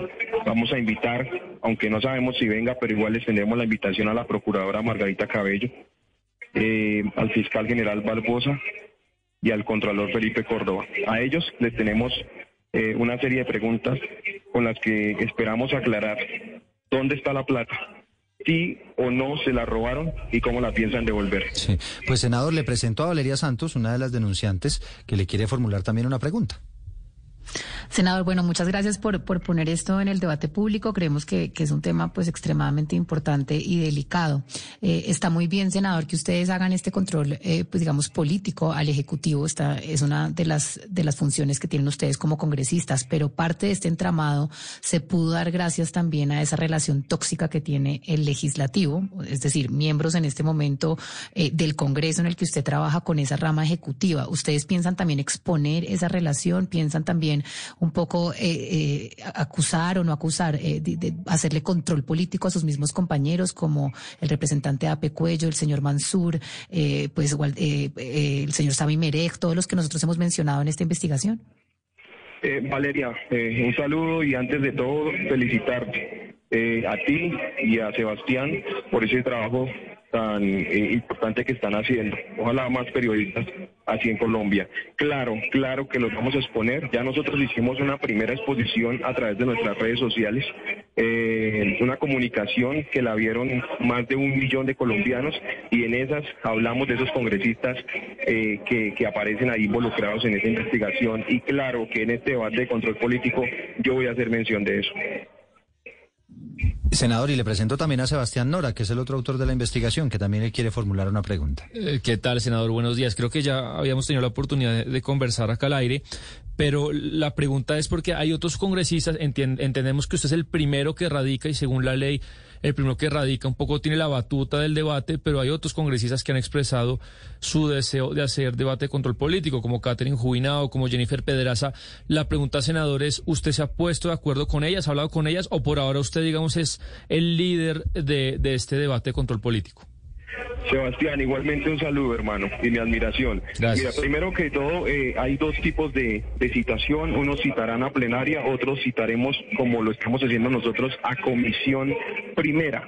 Eh, yo no lo estoy haciendo solo, aunque tuve la iniciativa, quise invitar al doctor Humberto de la Calle, que también está en comisión primera, que es un gestor de paz, para que me acompañe en esta citación. Invité también al ingeniero Rodolfo Hernández, que representa la voz de millones de colombianos, e invité también al senador Ariel. Los cuatro vamos a presentar esta citación, la vamos a proponer en la comisión primera y ya pues hay otros congresistas que lo están haciendo en, en plenaria. Bueno, entre Senador Pulido. congresistas, Sí, en este sentido, lo que usted nos está diciendo en este momento de las personas que van a hacer es- esa presentación, estamos hablando de un tema que es profundamente técnico, es decir, tiene una cantidad de, intríngulis que es eh, muy difícil, hay que estar, haber estado mucho tiempo en la administración pública para poderlo entender. Y en ese sentido, le quiero preguntar exactamente quién de ustedes es el que va a hacer ese, digamos, ese marco inicial para poder presentar ante todos los senadores, puesto que hay tantos congresistas que son nuevos y que, que sea una persona de- que con, digamos, que tenga la suficiente experiencia para poderles explicar a todos en qué consiste todo este entramado. Bueno, nos estamos basando en, las investigaciones que ya hay. Eh, tenemos, como ya te mencionaba, a alguien con experiencia en, en, en- en el Congreso y en el tema, que es el doctor Humberto de la Calle, y nosotros estamos ahí también para apoyar. Les agradezco mucho este espacio, ya viene mi intervención y pues esperemos que podamos eh, lograr poco de justicia desde el Congreso. Senador JP, una última pregunta. ¿Para cuándo es el cálculo? ¿Cuándo se podría llevar a cabo esta, esta sesión? Hoy hacemos la proposición y esperamos que hoy recibamos una respuesta de, de aprobación. Creemos que si, si todo nos sale bien, en poco menos de ocho días tenemos ya eh, este debate. ¿Y, y las en- entidades, los invitados ya recibieron el cuestionario? Eh, hasta hoy vamos a, a- a proponer esto en, en comisión primera y ya depende de la respuesta, procedemos, ¿vale? Muy bien. Muchas gracias a ustedes. Senador, gracias. Que esté muy bien. Un Bueno, ahí se está estrenando el senador JP Hernández eh, de la Alianza Verde, eh, pues el más votado del país, Sebastián. Sí, el más votado, pero ha- hace bien él, eh, pues, un poco de rodearse de, de leones o de grandes experimentados de la política, porque, pues, las personas que él va a citar pues es gente muy poderosa del Estado colombiano. Hablamos de Felipe Córdoba, de Francisco Barbosa, eh, de Luis Alberto Rodríguez. Entonces, pues, con todo el respeto que merece el senador, pero que llegue un novato a enfrentarse contra, contra esos leones, pues no estaba mal. Entonces él recurre a gente que sabe, como Humberto Lacalle y como Rodolfo Hernández, porque yo creo que si lanzarse primerazo contra, contra esta gente solo, pues le puede ir mal. Eh, El debate de control político es muy importante, pero esta investigación también abre una puerta, Sebastián, a que se hagan las reformas necesarias que se tienen que hacer en el Congreso. No solamente acabar con esos cupos indicativos que son básicamente eh, pues uno de los males y de los cánceres que tiene Cupos el país, indicativos, Valeria, pero que- también Para que la gente... los Cupos indicativos son esos cupos que básicamente le, le tiene o le otorga el Ministerio de Hacienda a ciertos congresistas para que ellos hagan supuestamente inversiones en su territorio, pero que en la práctica se utilizan para que el Ejecutivo le gire una plata a, a los congresistas y voten a favor sus proyectos de ley. No, Entonces, eso es un poco, pues, es- esa manera bastante tóxica de relacionarse entre el Ejecutivo y el Legislativo, que lo que ha hecho es empoderar a algunos con- congresistas amigos del gobierno de turno para poder sacar recursos eh, de, de, de, pues, del, de, sí, de- del Ejecutivo, invertirlos en unas regiones, pero los invierten con sus amigos, eh, los contratistas. Entonces, esto es un círculo vicioso que fomenta y, y activa la corrupción por todo el país. Y además, acabar con, con ese tema que a mí me parece muy importante y, y- y el reto también gigante está en que ellos puedan traducir esto a un tema político. Nosotros hemos tratado de, de traducirle a los oyentes algo que es tan técnico, eh, digamos, a, a un lenguaje un poco más común. Ellos tendrán ese mismo reto y es también todas esas inversiones que se hacen en los territorios por medio de estas sociedades de economía mixta o sociedades mixtas, por ejemplo, que básicamente son sociedades que, pues, que son muy poco transparentes y que terminan escogiendo a los contratistas a dedo. Esto lo permite la ley, pero por ahí se va toda la corrupción del país. Valeria, ¿qué es importante en este caso? ¿Sabe qué es? Que se acabe el tema de la solidaridad de cuerpo. Es decir, que efectivamente los congresistas tengan la capacidad y el valor de señalar a sus colegas, a sus otros amigos, pares congresistas, de lo que están haciendo, de las irregularidades y las actividades ilegales que muchas veces realizan. De tal manera que en este caso es muy bueno, y yo lo celebro, que sean los propios congresistas quienes dejen en evidencia el comportamiento corrupto de muchos de sus colegas. Entonces, en estos casos también hay que acompañarlos a ellos porque hemos, hemos asistido durante muchos años en Colombia al triste espectáculo de que todos se tapan con la misma cobija. Entonces, como todos se tapan con la misma cobija, todos se tapan entre ellos mismos. Ahora, me parece, por lo que le escuché al senador Hernández, que vamos a ver cómo ellos señalan, y hay que hacerlo así, públicamente a sus colegas que están inmersos en estas prácticas abiertamente ilegales o irregulares. Ahora, formulo yo una pregunta que, que no tengo la respuesta, Valeria. No sé si usted que es abogada y conoce mucho de esos temas jurídicos la sepa, pero como hay varios de estos que van a ser citados que ya no hacen parte del Estado, que ya no están trabajando en el gobierno, igual tendrían la obligación de asistir al debate de control político.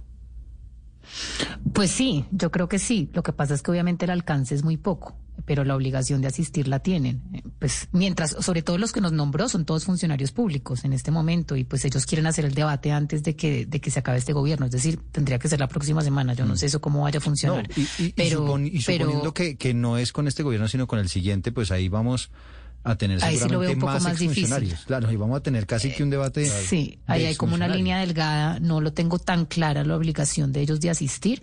Yo pensaría que sí, lo que pasa es que entonces ya pierde un poco pues el sentido, ¿no? Porque se supone que es un control político que le están haciendo en el al al, Al pues, ejercicio. a los que tienen el poder en este momento, Pero, al ¿sabe, ejercicio del poder, exacto. ¿quién, quién es una pieza clave en todo esto? Que además me ha sorprendido su, su silencio, Gustavo Petro. Pues eh, una persona que ha defendido el acuerdo de paz, que además en campaña aprovechó pues cada caída del gobierno para, para, para darle, como, como es natural en campaña, pero en este tema pues él no se ha pronunciado ni en sus redes sociales ni en público y pues un poco su bancada será la que tome la decisión en esto. Eh, a mí sí me da mucha curiosidad saber el presidente electo qué, qué opina esta cuestión. Y el silencio de Roy Barreras, que, que- ¿cómo, cómo lo Sí, bueno. explicamos? O sea, el defensor número uno del acuerdo de paz, que sabe perfectamente que aquí, cuando estiremos la pita y si uno sigue investigando, va a encontrar de pronto muchos contratos de OCAT Paz que pudieron haber sido pues digamos, eh, aprobados y se terminaron ejecutando de pronto, no se sabe, y esto sí no lo sabemos todavía, pero a- a- eh, en favor de sus intereses, porque a mí yo, yo, yo no me explico cómo el defensor número uno del acuerdo de paz no está indignado con esto. Y lo que está pasando con el presidente Gustavo Petro es que obviamente él es- está en este momento con el interés de juntar a todos estos partidos políticos que están untados en este escándalo del Partido Conservador, el Partido Liberal, y están ellos, digamos que con esa meta. Entonces están tragando unos sapos de este tamaño. ¿Qué pasa? que eso Valeria, se les va a devolver. Y esto en un año, en un año van a, van a estar envueltos en, el- en- en un escándalo muy parecido con todos estos compañeros del Partido Conservador que ahora vienen a apoyarlos y el Partido Liberal y se van a dar cuenta que Pero ese mire, apoyo, Valeria. pues no es gratis. Seguramente la respuesta a su pregunta sobre el doctor Roy Barreras la va a encontrar en el Valle del Cauca. Vaya allá y hay que meter la lupa a ver cómo El son Fondo los, Mixto del los Valle del Cauca. recomendados del fondo mixto del Valle del Cauca, a ver hasta dónde llegan los tentáculos. Es que por eso es que el silencio, hay silencios que gritan, y en estos casos hay silencios muy elocuentes que uno dice, ¿y por qué el silencio? Lo que usted dice y Sebastián se preguntan, ¿qué está pasando? Métale, hay que meterle la lupa al Valle del Cauca para ver hasta dónde llegan los tentáculos de estos Pues personajes. es que aquí está metida Dilian Francisca con el fondo mixto y está metida la actual gobernadora y todas esas son las fichas políticas y pues son muy cercanos al doctor Roy Barreras que estuvo en el partido de la U por tanto tiempo. Entonces, en pues fotografiada aquí recientemente en un abrazo con Gustavo Petro. con Gustavo Petro. Entonces uno, esa pregunta que se hace a Sebastián pues se va respondiendo solita. A- Acá me escribe un abogado, Eduardo, eh, que la facultad de estos controles políticos del Congreso de la República tiene la facultad de citar a ministros y a directores de departamentos administrativos, lo que son ciudadanos corrientes, como en este momento Luis Alberto Rodríguez no tiene la obligación de asistir.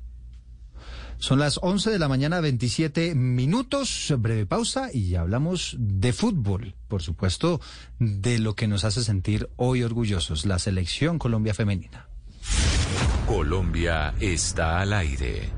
Mentores, líderes y referentes, referentes que transforman y reescriben la historia, que nos inspiran, hackean nuestras ideas y dejan una huella que marca el camino correcto e impulsa nuestros proyectos y negocios.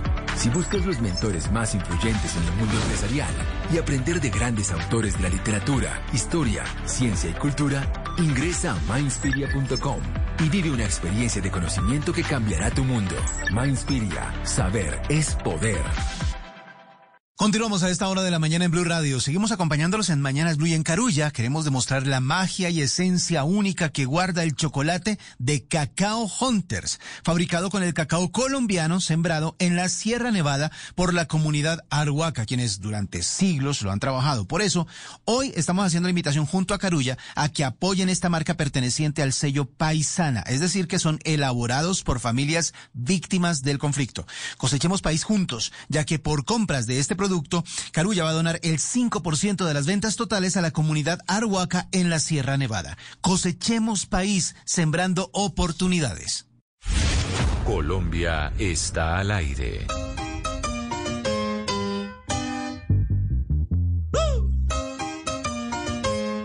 Vacila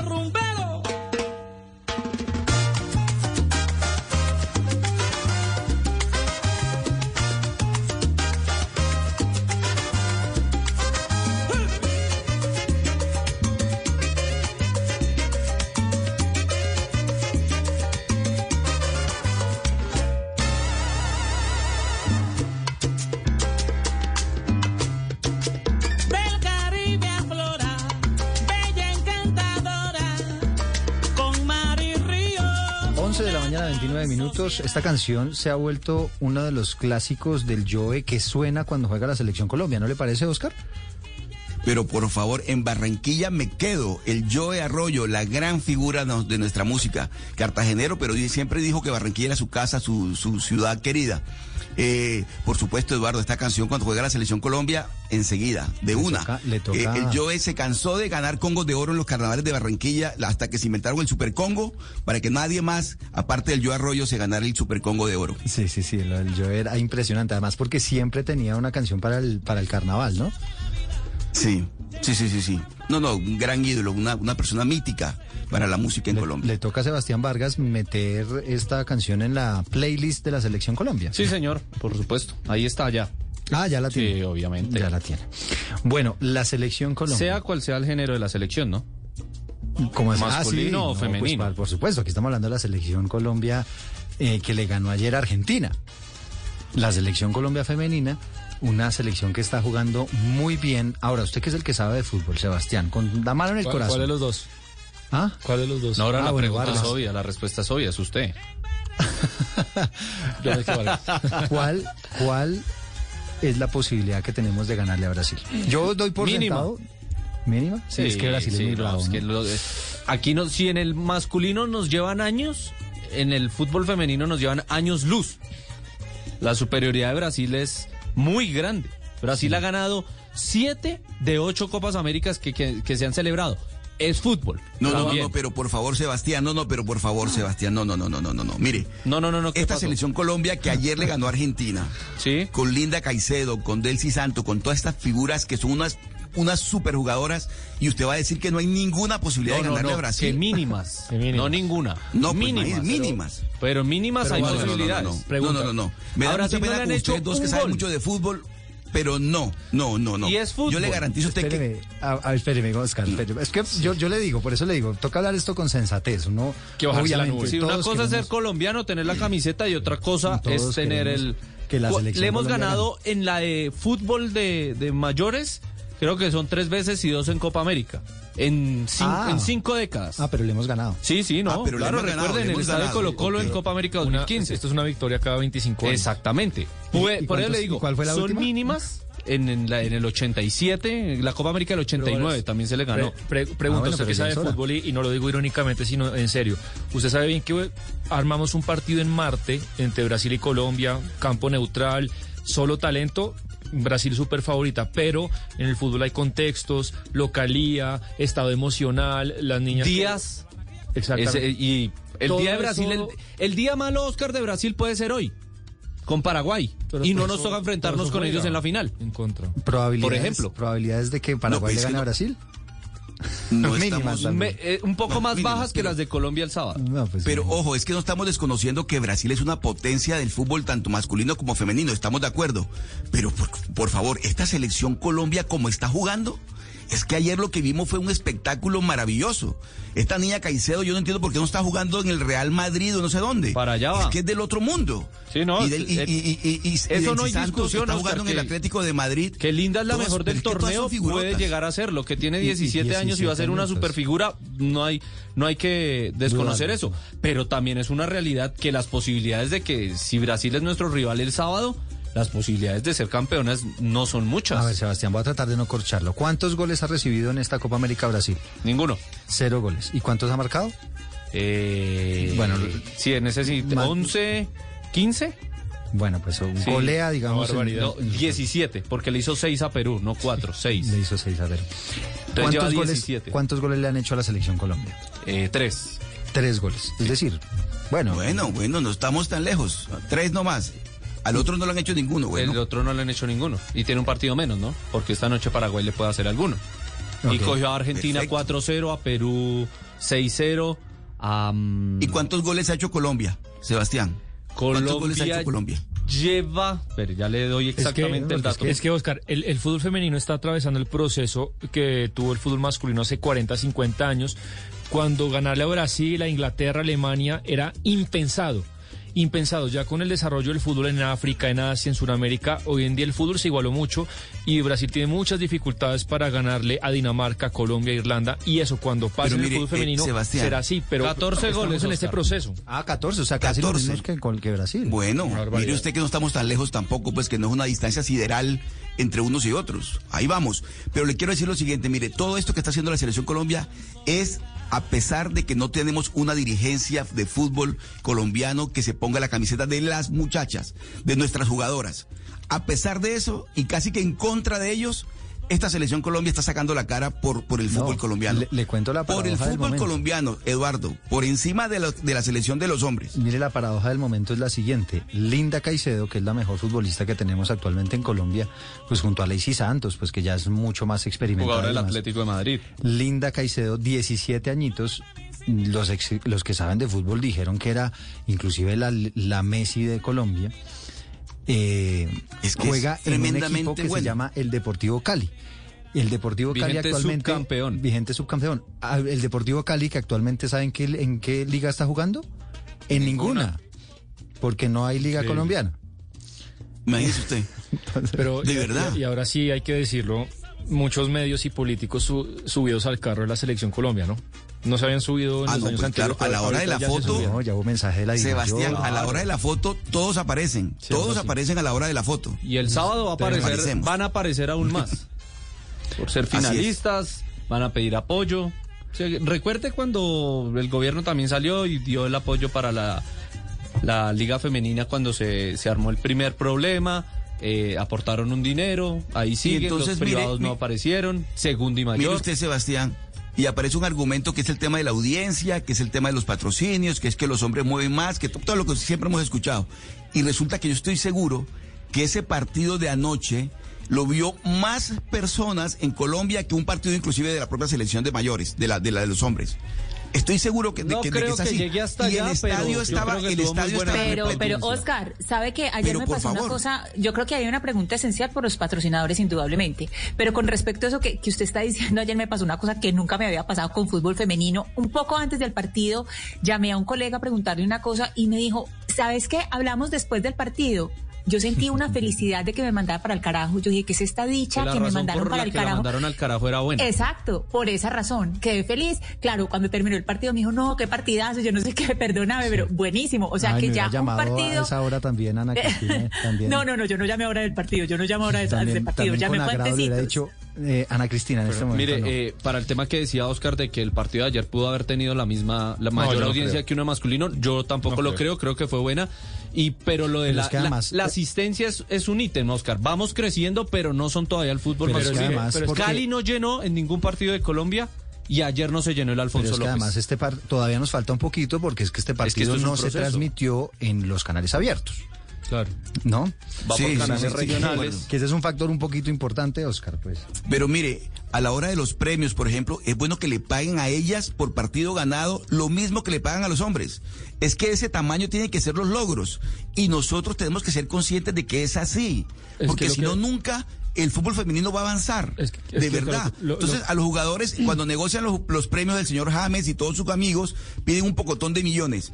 Y a la hora de negociar la Linda Caicedo, no, pero es que miremos, no, paguen exactamente los mismos premios que se ganan los mayores Lo- y los lo- hombres cuando da- juegan estas... Lo que le da ir a Oscar a la gente, porque si es verdad que la discusión del tema económico y la inversión existe, uno no puede ser necio y pensar que las mujeres hay la misma inversión, hay que construir ese camino, eso es verdad, pero por otro lado, lo que se puede solventar de la plata que no hay es, es el presupuesto de la Federación Colombiana de Fútbol que viene vía muchos lugares, vía patrocinios, vía premios, y hay que recordar que el año pasado la selección pagó 16 mil millones de multas a la SIC, que pudo ir para el desarrollo del fútbol femenino y se fue, fue a pagar por unas multas por un tema de corrupción de una reventa de boletas. Es ahí cuando la gente se molesta, porque dice, bueno, es verdad, hace falta inversión, patrocinadores privados. Pero, Sebastián, pero, Pero- no podemos tampoco No, dejar pues, pasar el tema de la reventa de las boletas. pues. Lo- no lo que estoy diciendo. No es lo que dicen ahora. Es lo que estoy diciendo. Que esos 16 mil millones se hubieran podido utilizar O sea, para algo femenino. cuatro millones de fútbol dólares femenino y no para pagar para el desarrollo del fútbol femenino y tuvo Claro, que ir a pagar a, a la SIC, que la SIC multó, no es una opinión, multó a la Federación Colombiana de Fútbol por Es participar decir, usted hubiera dicho que la SIC destine ese dinero para el fútbol femenino. No, que los señores no participen en entramados de reventa de boletas. Ah, sí, pues. Sí, pero por ejemplo, Pues- yo no entiendo cómo los equipos profesionales de fútbol no tienen cada equipo una selección femenina, un equipo de fe- femenino para que participe en una liga seria. Pero es que una liga con cuatro equipos o con seis equipos, pues qué seriedad va a tener. Pero eso tiene que tener una dirigencia comprometida con la suerte del fútbol colombiano.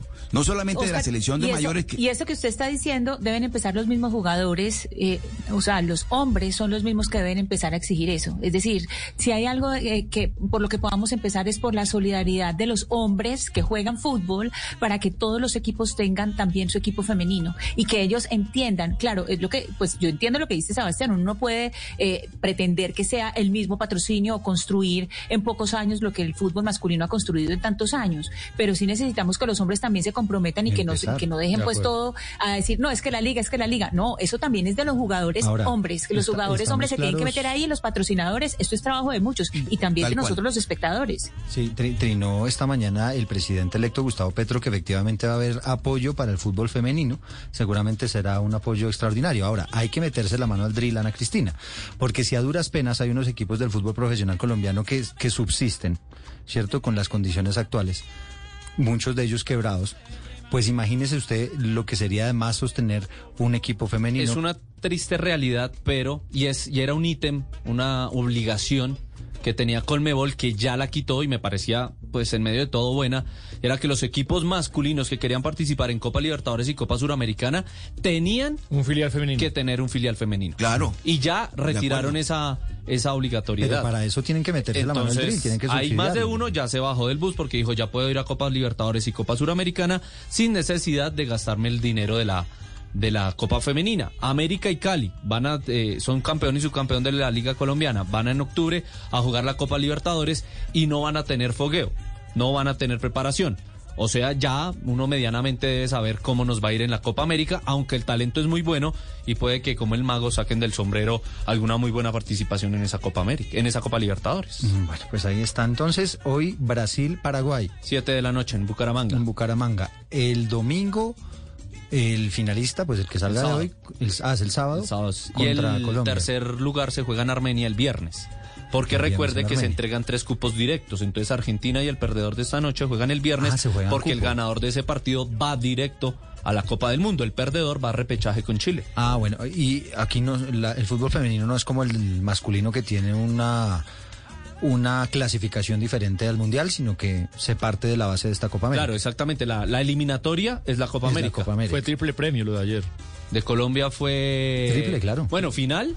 eh, Olímpicos. Olímpicos y, mundial. Sí. Ahora Ah, falta, si es sí. campeón, eh, va a jugar la finalísima con el campeón de la Eurocopa de Naciones Femenino que está jugando en Inglaterra y que a propósito hoy comienzan las eh, semifinales. Y de allá de Europa, ¿qué equipo es fuerte, Sebastián? Los Alemania. escandinavos son muy fuertes, Inglaterra es muy fuerte, Francia es muy fuerte.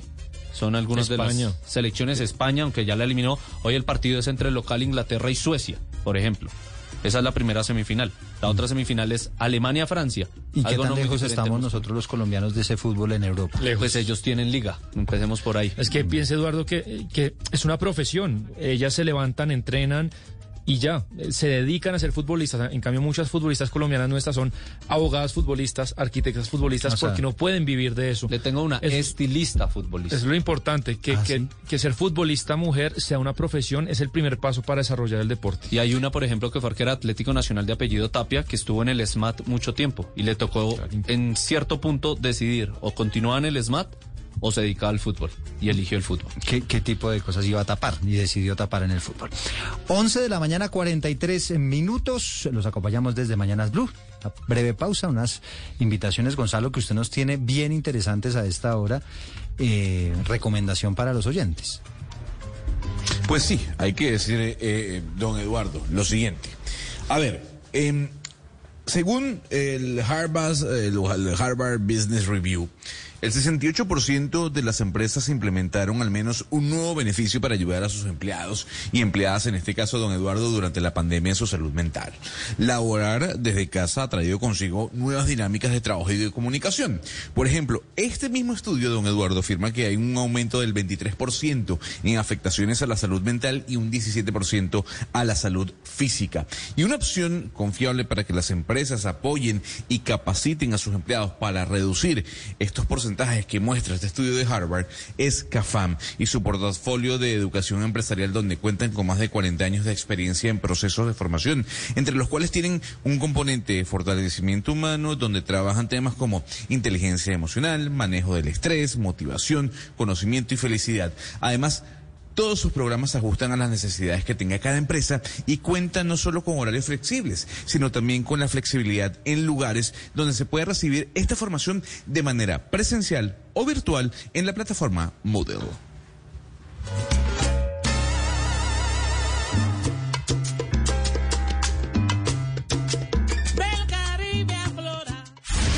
Colombia está al aire.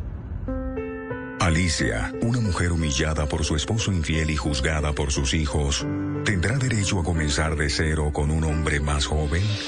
Si nos dejan, lunes a viernes después de una parte de mí por Caracol Televisión. Tú nos ves, Caracol TV. Sus temores están puestos en la futura suegra. Su mirada en la mayor rival. Y su corazón en la vida que crece dentro de ella. Una parte de mí. Lunes a viernes, después de Noticias Caracol del mediodía. Tú nos ves, Caracol TV. Colombia está al aire.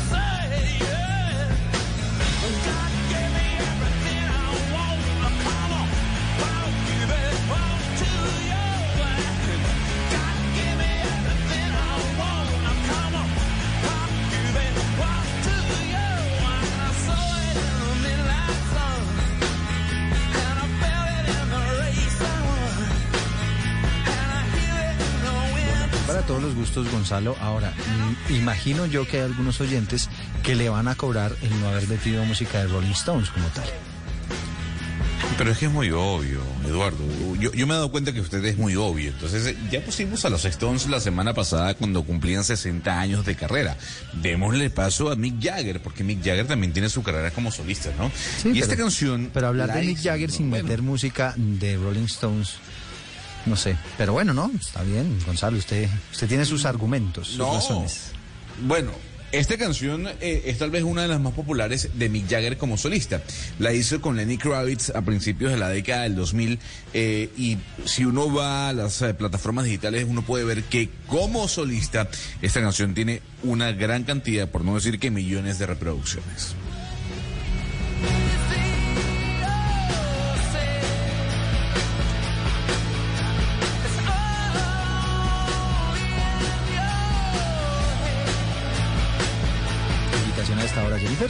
Invitación a que usted se compre un Cacao Hunters, un chocolate delicioso que es fabricado con el cacao que es sembrado en la Sierra Nevada por la comunidad Arhuaca, quienes durante siglos han trabajado en este producto específicamente.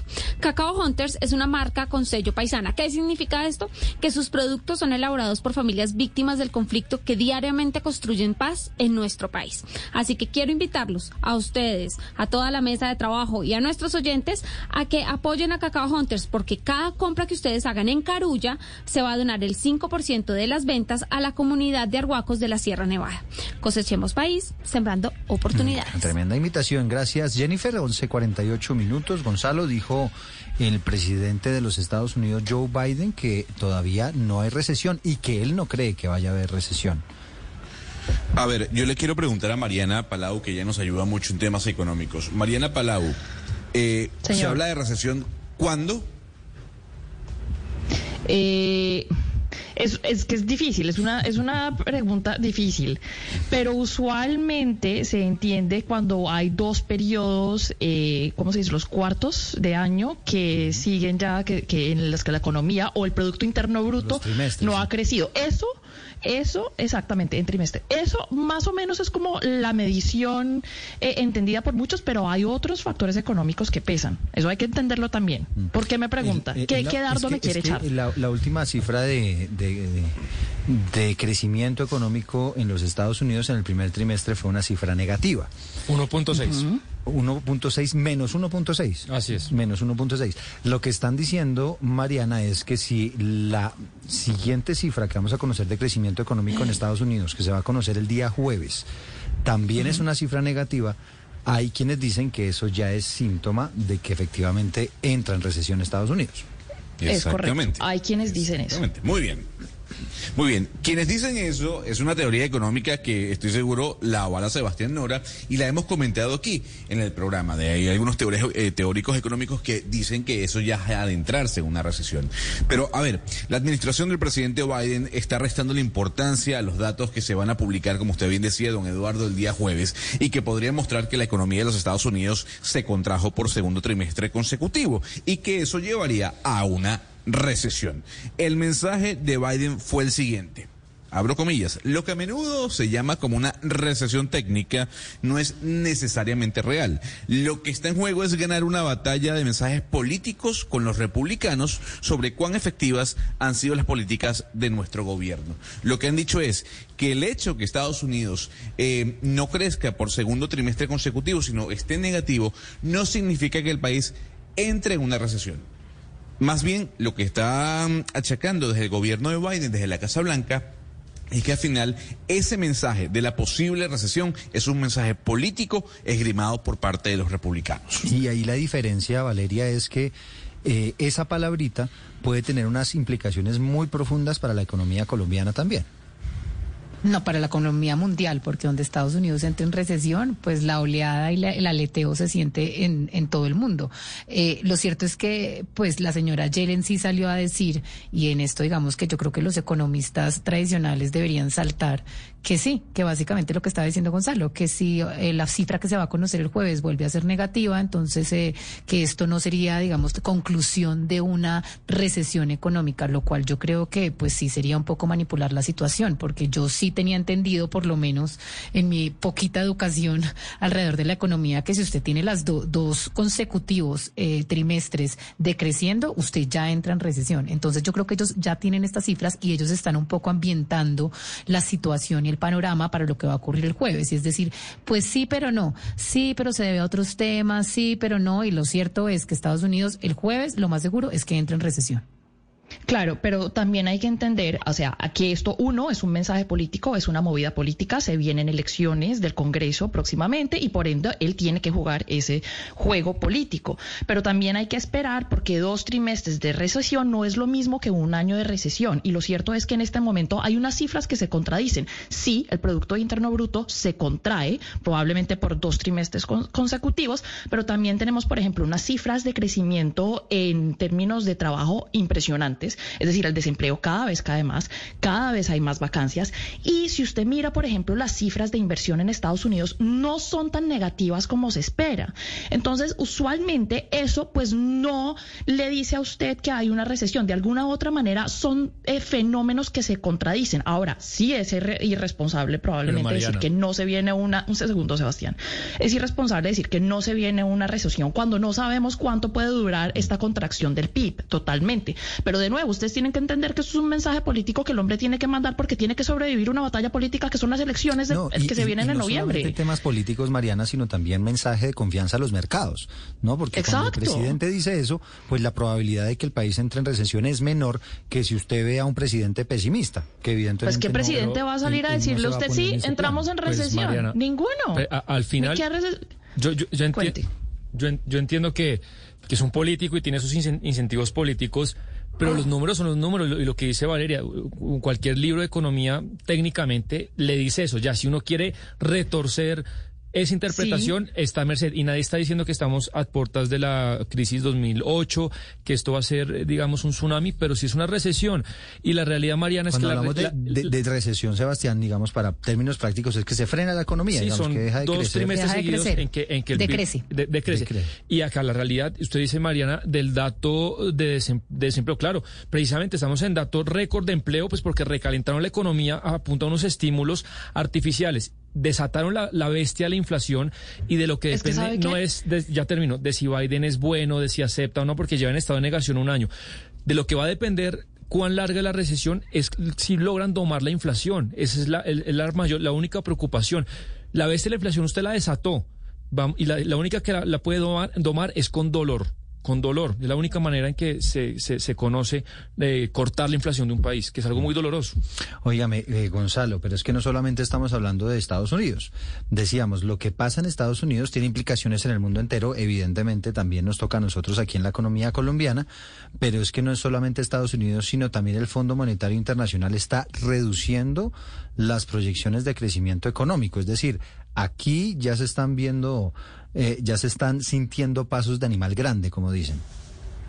Sí, o sea, la situación cada vez es, es más preocupante, ¿no? Y tomando en cuenta, antes de darme, de darle y explicarle un poco lo que dijo el Fondo Monetario Internacional, hay que ver lo que anunció ayer Walmart, que es el mayor de retail de comida en los Estados Unidos. La previsión de ganancia se redujo a un 13% y la acción cayó. Y se redujo en un 13% la previsión de ganancia eh, para los próximos seis meses porque aduce Walmart que se va a reducir el número de consumidores que van a cada una de sus em, tiendas, eh, eh, sobre todo en la cadena en búsqueda de comida. Lo que dijo el Fondo Monetario Internacional es que el Producto Interno Bru- Bruto Real a nivel mundial se va a desacelerar a 3.2% del pronóstico que habían dado en abril del 3.6%. Esto em, dado a la inflación que se está viviendo en todo el planeta, inflación que viene también impulsada por la impresión de billetes en los Estados Unidos y por la situación en Ucrania, eh, eh, en, este, en este combate bélico con Rusia. Eh, no solo eso, también el Fondo Monetario Internacional acortó el crecimiento del Producto Interno Bruto en, para el año 2023 a 2.9%.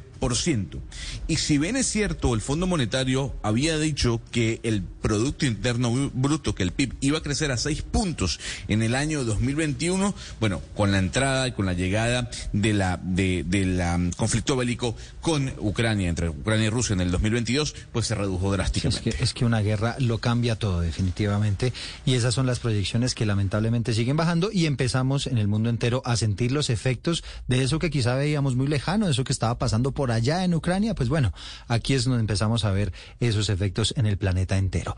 11.53, en unos minuticos, Ana Cristina, para que conversemos un poco sobre el tema del burdel a cielo abierto. ¿Qué es lo que está pasando con una columna de opinión, con el alcalde Daniel Quintero, una polémica enorme allá en Medellín?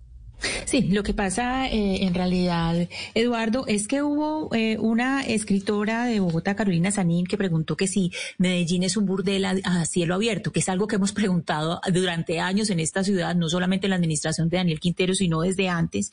Pero Daniel Quintero, pues desde que es eh, alcalde de Medellín, pues se había negado, se había hecho pues como el de la vista gorda con este tema y precisamente por ese trino, eh, que pues porque no oye la gente de acá, pues él ya anunció una serie de medidas. Él anunció, por ejemplo, 100 millones de recompensa por información sobre eh, quienes hagan trata de personas. Y también, pues otra de las acciones es reactivar algunas en algunas zonas, sobre todo en zonas del poblado donde hay, eh, eh, digamos, lo que se llaman zonas eh, do- donde hay muchas prepago o donde se, hay otras zonas de tolerancia en la ciudad, toques de queda para que después de las 10 pm no haya niños y adolescentes que no estén acompañados de sus padres para que no puedan estar. Entonces se empiezan a, a- a, pues a, a anunciar una serie de normas. No, no se dice cuándo van a empezar pues eh, este- estos toques de queda, pero se empiezan a anunciar una serie de normas porque de verdad que este es un problema que tiene más de dos décadas, no es nuevo, más de dos décadas, pero siempre hay que poner el grito en el cielo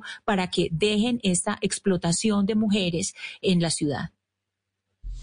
Eh, el tema, eh, eh, la gran pregunta que uno se hace, Ana Cristina, es si eventualmente puede estar Medellín pasando por una situación quizás similar a la de Cartagena, ¿no? Que Cartagena hay- ha tenido unas dificultades grandes para enfrentar este problema.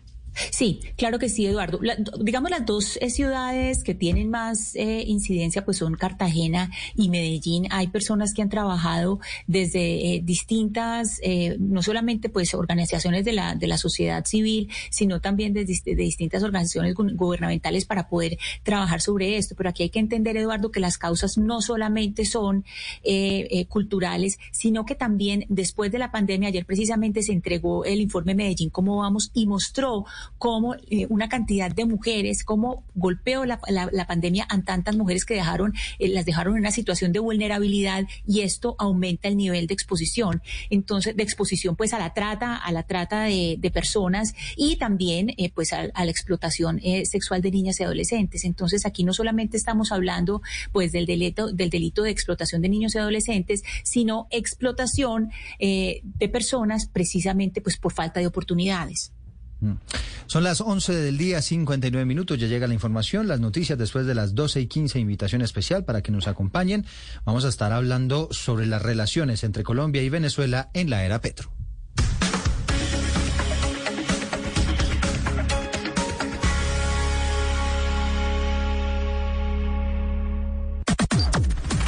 Las noticias del mediodía en Mañanas Blue.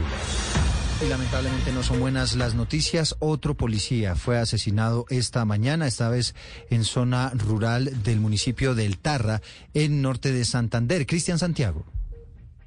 Eduardo, justamente las situaciones se han registrado en el municipio del Tarra. Hace pocos minutos, la central de la Policía Norte de Santander reportó que la estación fue hostigada por varios minutos. A esto hay que sumarle que la estación de policía, en la subestación de policía de Banco Arena, ubicada en zona rural de Cúcuta, un francotirador también acabó con la vida de un patrullero de la Policía Nacional. Y más temprano, estábamos reportando hacia las 6 y 30 de la mañana, el asesinato del patrullero James Antonio Morales Urico. Esto sucedió en el corregimiento de Petrolia perteneciente al municipio de Tibú. Es tensa la situación en norte de Santander, en donde hay presencia del clan del Golfo, de las disidencias de las FARC y también de la guerrilla del ELN. Son las 12 del día, un minuto. 11 personas heridas dejó un accidente de una volqueta que embistió un cortejo fúnebre y terminó incrustada en una casa en Popayán. Al parecer, el accidente tuvo que ver con unas fallas mecánicas. Freddy Calvache. El accidente, efectivamente, muy buenas tardes, se registró en el municipio de Piendamó. A esta hora son trasladados precisamente hasta centros asistenciales de Popayán cuatro de las 11 personas que resultaron heridas en este accidente de tránsito que se registró a la altura del corregimiento de Tunía. Según el reporte preliminar, el conductor de una volqueta, al parecer, por una falla mecánica, perdió el control del vehículo, embistió un campero en el que se trasladaban varias personas que acompañaban un sepelio. Unidades del cuerpo de bomberos de esa localidad que atendieron la emergencia aseguraron que el vehículo también destruyó una vivienda y dejó otra con daños de consideración, por fortuna, sin hechos que lamentar para sus ocupantes. Muchas noticias de último minuto en este mediodía. A las 12 del día, dos minutos, hay una emergencia hasta ahora en el sur de Bogotá, localidad de Bosa. Niños intoxicados. Felipe García. Sí, señor, en este momento varias unidades de emergencia, entre ellas ambulancias y bomberos, atienden un grave caso de intoxicación masiva de niños. Son alrededor de 20 menores, eh, Eduardo, los que están afectados en el colegio distrital INEM, ubicado en el barrio Bosa, Brasilia, esto en el sur de la capital del país. Hasta el momento, las causas de la intoxicación masiva de estos niños que en este momento reciben atención médica en camillas y el piso del mismo colegio aún no han sido identificadas por parte de las autoridades. Aún se espera en este momento validación oficial. Esto es una información en desarrollo, dice de Bogotá, que los menores inhalaron una sustancia desconocida. El, aru- el área, Eduardo, ya se encuentra asegurada y se solicita de inmediato apoyo de la Secretaría de Salud. Esa noticia en desarrollo y la otra que estaba en desarrollo, Felipe, tiene que ver con ese accidente aparatoso que ocurrió muy cerca al terminal de transportes en el sector del Salitre. Habíamos eh, dicho dos buses del SITP involucrados, también dos vehículos particulares. ¿Cuál es el balance que han entregado las autoridades? Aún no se conoce el balance oficial del total de los heridos, Eduardo. Sin embargo, se conoce que hay una persona herida de gravedad. Dicen que ya fue trasladada a un hospital cercano. Recordemos, este accidente fue en la terminal del Salite, en la terminal de transportes. Dos buses de la ICITP, al parecer uno se quedó sin frenos. Recordemos, Eduardo, se llevó primero dos vehículos particulares y es de allí la persona que resulta gravemente herida, Eduardo. Y a las 12 del día, tres minutos, en medio de una redada contra el clan del Golfo, fueron capturados 18 presuntos integrantes de esa organización. Valentina Herrera. Fueron en total 18 capturas que se adelantaron en varios operativos en las últimas 24 horas en regiones de Antioquia como Urabá Occidente y Nordeste, todos vinculados al clan del Golfo en delitos como minería ilegal, extorsiones y homicidios. El general Gustavo Franco, comandante de la región 6 de la policía, detalló que entre los detenidos en el municipio de Remedios hay un sicario y otra persona responsable de informar los movimientos de la fuerza pública. uno de los denominados puntos, quien tenía información y estaba entregando datos sobre los movimientos de nuestros policías. A este se le fue incautada una granada de fragmentación y otro, un presunto sicario que estaba recibiendo la información para atentar contra nuestras unidades. El general reiteró que está vigente una recompensa de hasta 50 millones de pesos por cada una de estas personas que está entregando información para atacar a los policías, ya sea en sus casas o durante los patrullajes. Dice Naciones Unidas que quizá el gobierno de Iván Duque no hizo lo suficiente por implementar el acuerdo de paz con las FARC. Mateo Piñeros. Sí, Eduardo, pues la ONU reveló en los últimos que en los últimos dos años los grupos armados han expandido su presencia llevando a un aumento de masacres y homicidios de líderes sociales. Desde la firma del acuerdo de paz, 562 defensores de derechos humanos han sido asesinados y en este año ya se recibieron 140 denuncias. Esto en zonas como Nariño, Chocó y Arauca, donde las comunidades además reportan un abandono estatal y desconfianza en las instituciones del Estado. Esto fue lo que dijo Juliette de Rivero, la representante en Colombia de la alta comisionada para los derechos humanos. Y esto se debe a la falta de implementación del acuerdo de paz y a la falta de adopción de una política de desmantelamiento sobre la cual el Estado y el gobierno hubieran podido avanzar en este periodo. Ante esta situación, le plantean al presidente electo Gustavo Petro algunas recomendaciones como revisar los mecanismos para enfrentar a los grupos ilegales y la política de seguridad que no debe ser pensada, dicen desde la ONU, en número de bajas, sino en la protección de la población civil. Asimismo, piden depurar el personal de la fuerza pública vinculado a violaciones de los derechos humanos o corrupción y una implementación integral del acuerdo de paz. En el municipio de Malambo, en el Atlántico, se han presentado varios asesinatos y están tratando de establecer si hay un grupo de limpieza social. De hecho, en el municipio eh, repartieron un panfleto advirtiendo que los jóvenes deben estar en sus casas antes de las 11 de la noche. Vanessa Saldarriaga. En medio de la ola de asesinatos registrada en el municipio de Malambo los últimos 10 días, que ha cegado la vida de cuatro personas, un panfleto genera temor entre la comunidad, dado que en este se advierte que un grupo autodenominado el Clan de la Sombra está detrás de estos homicidios selectivos contra extorsionistas y asaltantes ante los problemas de seguridad que se registran en la zona. Si bien desde la alcaldía municipal anunciaron la apertura de una investigación para determinar la veracidad de la información, el mandatario Rumenige Monsalve advirtió que solicitará al presidente electo Gustavo Petro que permita derogar la prohibición de porte de armas, especialmente para comerciantes para facilitar que estos se puedan defender. Una propuesta donde derrogue eh, ese artículo donde prohíbe el porte legal de armas. En el país es legal tener un arma. Por lo pronto, el mandatario no descarta que haya un ajuste de cuentas entre bandas detrás de estos homicidios que afectan la tranquilidad de este municipio. Estamos pendientes de la prueba en seco del proyecto Hidroituango. Van a probar una de las turbinas para establecer si el proyecto está listo para empezar a generar energía a partir del mes de noviembre. Sin embargo, un derrumbe tiene bloqueada la vía de acceso al proyecto. Duan Vázquez. Hola, ¿qué tal? A esta hora me encuentro en la cresta de la presa de Hidroituango, donde ha sido toda una travesía para llegar, porque en la vía hacia el proyecto se cuenta con al menos 25 derrumbes y uno de grandes proporciones bloquea a esta hora todo el ingreso, así que se tuvo que acceder a través de una lancha por el río Cauca. Esta emergencia justo después de que en la madrugada comenzaron el encendido de los equipos y sistemas eléctricos como parte de las pruebas en seco de la turbina 1 y 2 de Hidroituango, es decir, todo se prende pero sin el paso de agua para evaluar el estado de las generadoras varias horas. Aquí habrá en unos minutos un acto con el alcalde Daniel Quintero y las otras autoridades de EPM. Sin embargo, la presidenta del sindicato de EPM, Olga Arango, teme que se retrase más allá del 30 de noviembre la puesta en marcha de este proyecto. Si en 2023 no operan tres o cuatro turbinas, el país podría enfrentar un apagón de grandes proporciones, posible desabastecimiento y aumento de tarifas. Se pondría en peligro la estabilidad de algunas estructuras y el vertedero, lo que además pondría en peligro a las comunidades aguas abajo del proyecto. No se puede olvidar que las obras ya bordean el 90% y el proyecto generará 2.400 megavatios en 2026. Con estas dos primeras turbinas en su plena marcha, se podrían generar hasta 600 megavatios de energía para iluminar ciudades como Armenia y Pereira. Son las 12 del día, 8 minutos. Ecopetrol anuncia una importante transformación interna que pone a la compañía en mayor sintonía con los intereses del gobierno entrante. Marcela Peña. Sí, mire, y es que la vicepresidencia de gas cambia de vestido y ahora se va a llamar vicepresidencia de soluciones de bajas emisiones. Va a integrar varias áreas, incluyendo gas, biogás, GLP, energías renovables, energía eléctrica, hidrógeno y la captura y uso de carbono.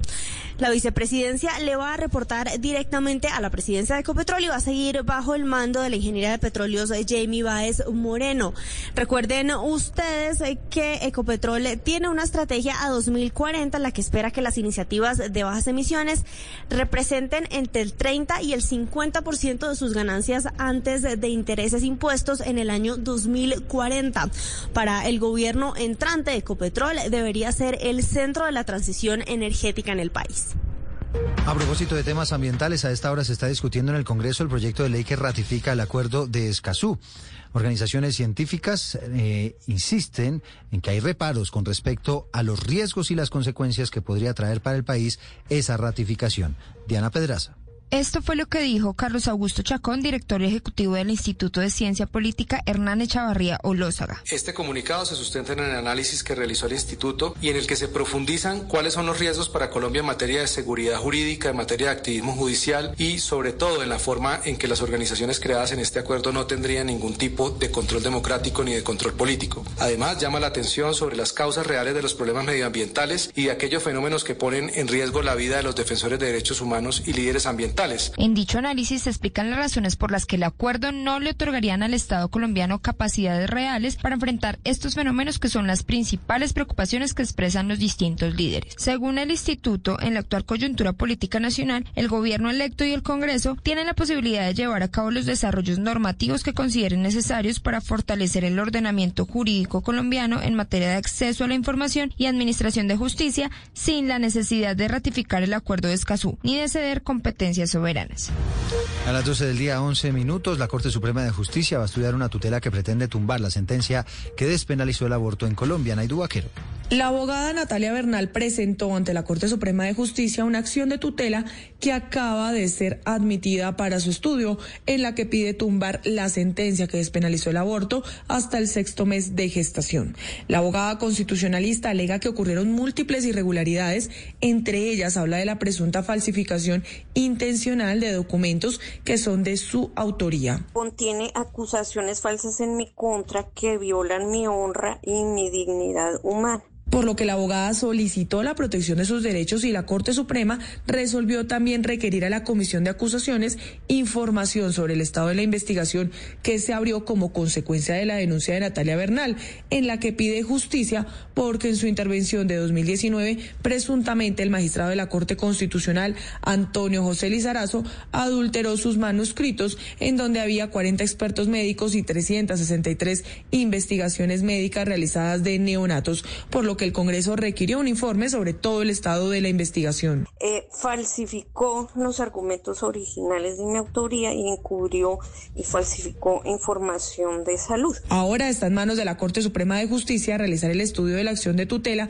que pide tumbar la histórica decisión que despenalizó el aborto. La abogada también pidió que se obligara a la Corte Constitucional a pronunciarse sobre su argumentación verdadera y original en contra del aborto.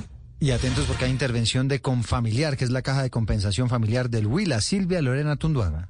La Superintendencia del Subsidio Familiar ordenó como medida cautelar la intervención administrativa de la Caja de Compensación Familiar del Huila con familiar. Esta decisión se tomó por varias irregularidades que, según la Superintendencia, pone en riesgo los recursos de los trabajadores de menores ingresos del departamento y porque además su nivel de endeudamiento pasó en un año del 87 al 96%. Julián Molina Gómez, Superintendente del Subsidio Familiar. Su programa de salud del último año presentó un detrimento patrimonial de 72 mil millones de pesos. Cada mes se perdían aproximadamente 6 mil millones de pesos. La situación financiera, el nivel de endeudamiento, pasamos de un 87% a un 96%. Finalmente, esta medida ordena que el actual director administrativo y los miembros del Consejo Directivo sean separados de su cargo.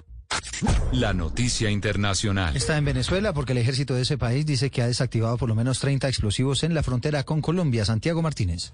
Hola, sí, específicamente en el estado Apure habrían sido hallados estos explosivos, 30 en total, desactivados por la Fuerza Armada venezolana, según informó temprano este martes el comandante Domingo Hernández Lares, segundo a bordo en el alto mando militar venezolano. Explicaba en una serie de trinos este general venezolano que estos artefactos explosivos improvisados fueron sembrados en espacios viales del municipio Páez por integrantes de los grupos Tancol. Tancol, recordemos, es esta palabra inventada o creada por el gobierno venezolano para hablar de terroristas armados narcotraficantes colombianos, sin hacer referencia a ninguna banda en específico. Este municipio Páez de Apure es frontera con Colombia. Igual el general señalaba que estos grupos habrían instalado ocho infraestructuras improvisadas parecidas a unos laboratorios en el municipio Catatumbo, pero del estado Zulia, también frontera con Colombia, y que fueron incinerados por funcionarios del ejército. Recordemos que el pasado mes de junio, Hernández Lares, acompañado del presidente Nicolás Maduro, afirmó que en los primeros cinco meses del año fueron destruidas a lo largo de toda la frontera con Colombia 257 estructuras usadas, decían ellos, para el narcotráfico y el terrorismo. La noticia deportiva. La noticia deportiva a esta hora tiene que ver con la final de la Copa América Femenina que se cumplirá el próximo sábado en el Estadio Alfonso López de la ciudad de Bucaramanga y donde Colombia ya tiene cupo asegurado esperando su rival de esta noche que saldrá entre Brasil y Paraguay. Ha confirmado la Confederación Suramericana de Fútbol que ese partido va a tener VAR, el asistente de video arbitral, va a estar presente en ese compromiso. Si durante los 90 minutos persiste empate, iremos a 30 minutos adicionales y de persistir el empate se definirá el campeón por medio de la tanda de penales. Las principales tendencias en redes sociales. Es viral en redes sociales un video obtenido por Blue Radio que muestra a la senadora uribista María Fernanda Cabal en momentos en que sostuvo un agrio enfrentamiento con ambientalistas defensores del acuerdo de Escazú. En medio del cruce de palabras intervino el también congresista Wilson Arias, quien le increpó a Cabal y le dijo que no se puede estar más del lado de la vaca que del ser humano.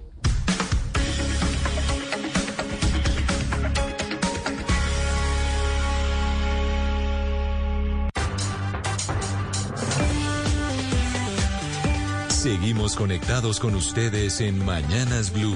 Oscar Montes, Ana Cristina Restrepo, Hugo Mario Palomar, Diana Mejía, Sebastián Nora, Mariana Palau, Gonzalo Lázari, Valeria Santos, Eduardo Hernández y Camila Zuluaga con el tema del mediodía.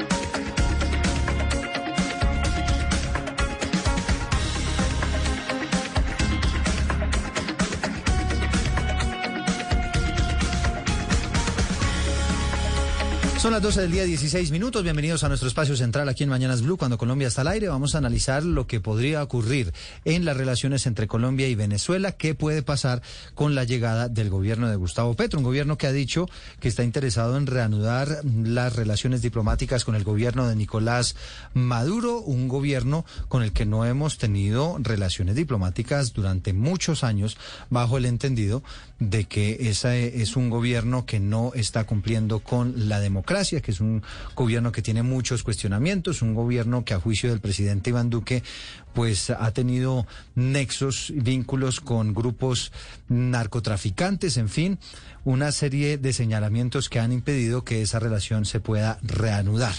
Y esa es la razón por la cual queremos analizar qué tan fácil es el diálogo y, qué tan fácil es que se puedan restablecer esas relaciones diplomáticas. Para hablar de este tema, invitamos a esta hora a Ronald Rodríguez, él es vocero e investigador del Observatorio de Venezuela de la Facultad de Estudios Internacionales Políticos y Urbanos de la Universidad El Rosario. Y nos acompaña a esta hora, profesor, bienvenido, muchísimas gracias por estar con nosotros. Buenas tardes, Eduardo, gracias por la invitación. También nos acompaña a esta hora del mediodía Daniel García Peñas, excomisionado de paz y además es columnista de opinión. Lo hemos invitado también porque es un hombre que conoce mucho sobre estos temas de las relaciones binacionales. Doctor García, bienvenido. Buenas, buenas tardes, un placer estar aquí con ustedes. Marcos Pekel es internacionalista e historiador, también nos acompaña a esta hora para que nos ayude a analizar este tema del restablecimiento de relaciones diplomáticas con Venezuela. Bienvenido.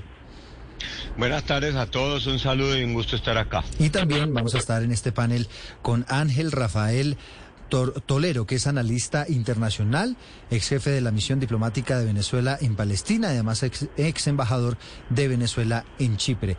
Y nos ayuda también a entender todo esto que hay, el entramado que se mueve detrás de las relaciones diplomáticas. Señor Tortolero, bienvenido, gracias por acompañarnos. Muchísimas gracias. Bueno, arranco con Ronald Rodríguez, el profesor investigador del Observatorio de Venezuela de la Facultad de Estudios Internacionales, para que nos hable un poco de ese análisis que hace usted frente a los anuncios que ha hecho el presidente electo Gustavo Petro, su interés en reanudar las conversaciones, reanudar los diálogos diplomáticos con el gobierno de Venezuela. Bueno, es inevitable, es necesario tener una relación con Venezuela, con los actores que detentan el poder real en Venezuela. En los últimos tres años hemos perdido no solamente las relaciones diplomáticas, sino que las relaciones consulares y particularmente hemos puesto en riesgo a la población que se encuentra en zona de frontera. Estamos hablando de alrededor de 12 millones de personas entre Táchira y norte de, entre Táchira y norte de Santander, entre el departamento eh, colombiano y el Estado venezolano. Y por ejemplo, todos los días pasan más de 4.700 niños del lado venezolano a estudiar en las instituciones educativas colombianas, sin contar que hay más de 50.000 niños venezolanos que están matriculados en Norte de Santander.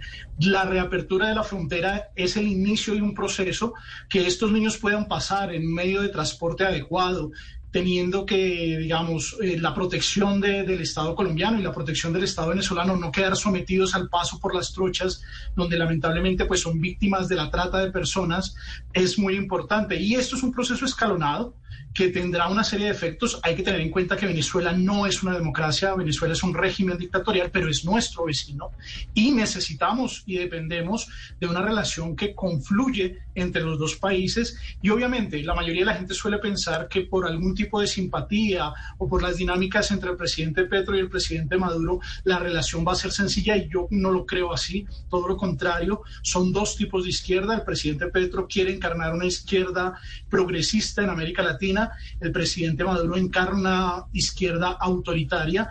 Y hay muchos temas. Sin ir más lejos, el tema medioambiental que va a ser muy complejo de manejar en áreas de frontera donde la minería ilegal y los grupos al margen de la ley de lado y lado están aprovechando la explotación de recursos de forma bastante digámoslo, poco responsable con el medio ambiente y esto va a complejizar la, la, agenda de los dos países.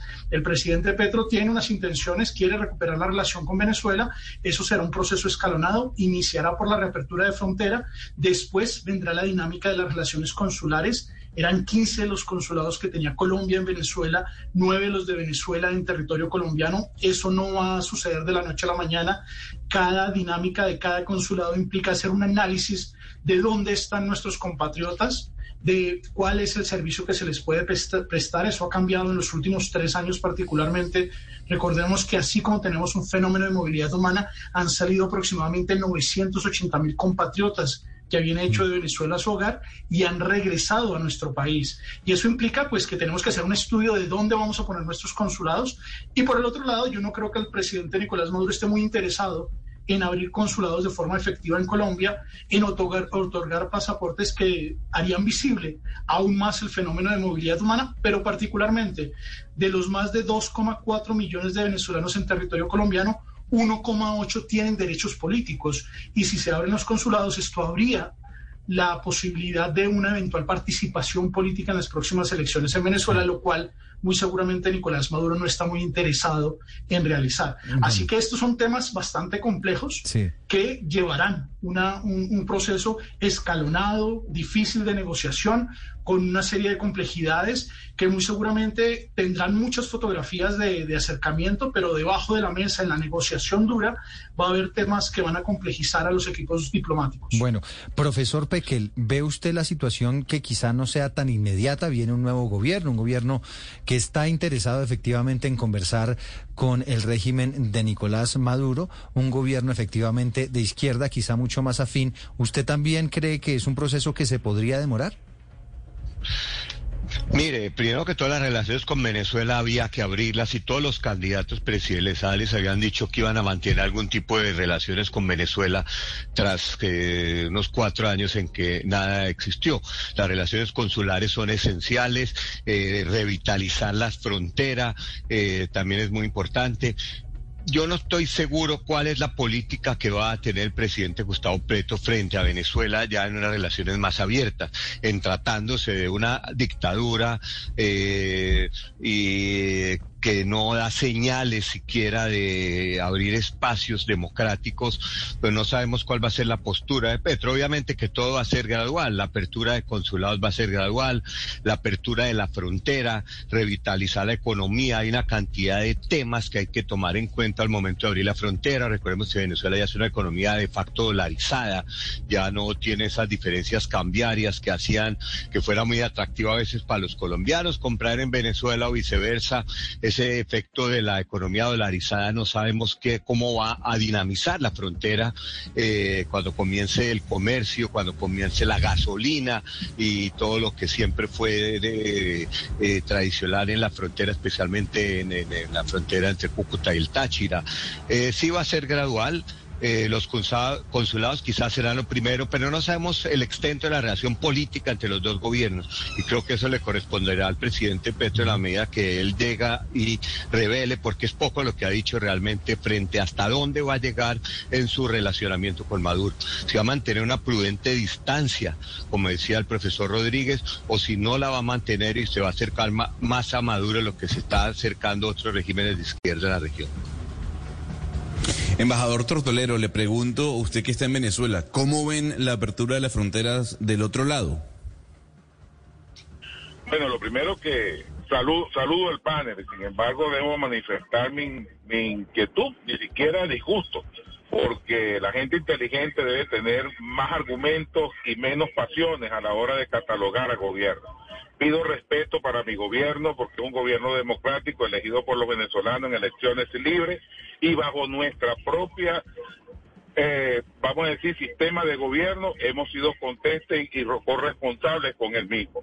Eh, los invito a que tengan y yo jamás llamaría a un gobierno colombiano de otra manera que no fuera señor presidente o señora presidenta, porque creo que debo respeto a la gente que lo eligió, así pido respeto para mi pueblo y para la gente que eligió al presidente Nicolás Maduro. Y lo del régimen no me molesta, porque todo, todo, todo Estado implica un régimen pero lo que sí molesta mucho es que traten de, eh, con mucho con mucho decir Nicolás Maduro y olvidarse que es un presidente de un estado que tiene derecho y justicia y que tiene una constitución que lo ampara. Por otra parte, las relaciones con Colombia son naturales, son históricas y van a seguir siendo por, por los siglos de los siglos porque tenemos 2.200 kilómetros de frontera por desarrollar. Las coincidencias ideológicas es lo, que menos le importa al gobierno de Venezuela lo hemos probado millones de veces, somos precursores de la tesis de la multipolaridad, la interculturalidad y el desarrollo de las relaciones con el mundo entero, incluyendo con aquellos gobiernos que son contrarios. Eh, podemos escribir un abanico de, de, gobiernos con el cual nos relacionamos y de países con el cual tenemos estrechas relaciones. Eh, además, no creemos que vaya nada, nada extraordinario, simplemente abrir una frontera que debió estar abierta siempre, pero para resguardo de los de las y los venezolanos tuvo que cerrarse porque desde Colombia se planteó golpes de Estado, invasiones a Venezuela y de eso hay pruebas más que evidentes. Mm. Que están además de una postura recalcitrante antisocialista, contra bolivariana y anticomunista de los gobiernos que, que, que terminan con el, con el gobierno del presidente Duque. Los relatos periodísticos y la diplomacia del micrófono poco ayuda a la hora de interpretar realidades sociológicas, políticas y geopolíticas, pero debo decirle de que el presidente Petro va a relacionarse con el presidente Nicolás Maduro en el marco de las aspiraciones que tenga el pueblo colombiano que ha puesto la confianza en este gran presidente, en ese gran hombre que hoy asume la presidencia de Colombia. Por cierto, uno de los pocos hijos del pueblo que ha llegado a la presidencia de Colombia que ha sido dominada por la oligarquía históricamente, digamos por lo menos de Santander a esta fecha. Entonces, mira, no hay no hay por qué espantarse. Nosotros tenemos relaciones con, estamos restableciendo relaciones con los Estados Unidos de Norteamérica, con países de la Unión Europea, Pocos gobiernos quedan del difunto cartel de Lima que se encargó de satanizar a Venezuela y de montar toda esta cantidad de cosas que uno escucha. Yo lamento mucho, sé que es parte del relato, a veces uno también se intoxica con, la, con las palabras, pero como decía Michel Foucault, las palabras y las cosas, las palabras denotan conductas y denotan posiciones eh, y, a, y, a, veces ese, eh, nos, nos, llevan por caminos muy pedregosos que nos llevan a grandes equivocaciones. Gracias. Venezuela es un, abierto, un país abierto y plural y en Colombia tenemos nuestra hermana y queremos tanto al pueblo colombiano como nos queremos nosotros mismos porque somos hijos de, una, de un mismo proceso. Así que no, tenemos, no hay ninguna diferencia entre Petro y, y, y Nicolás Maduro ni va a venir vamos a revivir eh, los viejos conceptos del marcartismo de izquierda y derecha para dilucidar problemas que son concretos, que son cómo desarrollar 2.200 kilómetros de frontera para vivir sabroso, como dice la, Sí. la vicepresidenta Bueno, pues, Francia Márquez. ahí está, esa, esa- una primera mirada de lo que está, eh, eh, de lo que se ve en Venezuela con respecto a lo que podría ocurrir en ese restablecimiento de relaciones entre Colombia y, y Venezuela. Lo cierto, eh, doctor Daniel García Peña, comisionado de paz, columnista de opinión, usted que es eh, experto en todos estos asuntos, ¿qué tan importante va a ser ese restablecimiento de las relaciones con Venezuela y con el gobierno de Nicolás Maduro para avanzar en los procesos de paz? que ha venido anunciando el gobierno de Gustavo Petro, se anuncian diálogos con el ELN, pero también con otros grupos armados ilegales. A ver, en primer lugar, yo creo que es de primero celebrar este panel y con lo que acabamos de escuchar del embajador en este contexto, pues efectivamente estamos ante una situación compleja. Coincido con lo que han dicho eh, Ronald y, demás, que esto es un proceso gradual, de que no se puede m- mirar de manera simplista. Pero lo que sí es evidente es que la política del gobierno de Duque fue un fracaso rotundo y que hay que cambiar, en, en- en tratar de rehacer eh, el daño que se hizo durante todo este tiempo. En primer lugar, fue un fracaso político. Estaba todo apostando, apostado a la, a la- caída, al derrocamiento de Maduro. Maduro no se ha caído, Maduro sigue siendo presidente. Fue un fracaso rotundo. Segundo, eh, no es que se cerró la frontera, la frontera se cerró legalmente, pero se le entregó la- a la ilegalidad. Hemos, eh, de- como ahora describía Ronald, de- la situación de la población eh, en la frontera es absolutamente eh, caótica. eh, eh, se, ha, se ha caído en el abandono para asuntos absolutamente normales del comercio y de, y de una zona vital eh, eh, binacional. Eh, pero sobre todo creo que estamos ante una situación en la cual el mundo ha cambiado. Todo ese plan de tumbar a Maduro se lo cranearon con Trump en otra época, el uribismo, etcétera. Y lo que se abre ahora con la llegada de Gustavo Petro es un reconocimiento de un nuevo momento. Yo creo que parte de, todo lo que estamos hablando de, la, gradualidad de este proceso tiene que ver con ese contexto y, la, por ejemplo, las excelentes relaciones con las cuales se ha empezado el gobierno de- de- de- de Petro con los Estados Unidos. Creo que eso va a ser uno de los componentes de este rompecabezas. Eh, el tema de Venezuela sin duda hace parte de la agenda binacional. Eh, y Colombia y Gustavo Petro lo- en el contexto ya regional con, con otros países de América Latina seguramente tomará eh, eh, eh, eh, los pasos necesarios para restablecer los canales en, en el contexto eh, internacional. Y eso sin duda es clave para los procesos de paz que esperemos estén abriendo o las posibilidades de reabrirlos. El caso de- del ELN eh, es eh, fundamental eh, el, el papel que jugó en su momento eh, Venezuela como país eh, facilitador, eh, el, el- el- misma, las mismas, relaciones con Cuba que fue, tan, fueron, fue tan maltratado por el gobierno de Duque que no solamente violó los estatutos y los, los protocolos internacionales en relación con con, con la negociación, sino que arrinconó a Cuba.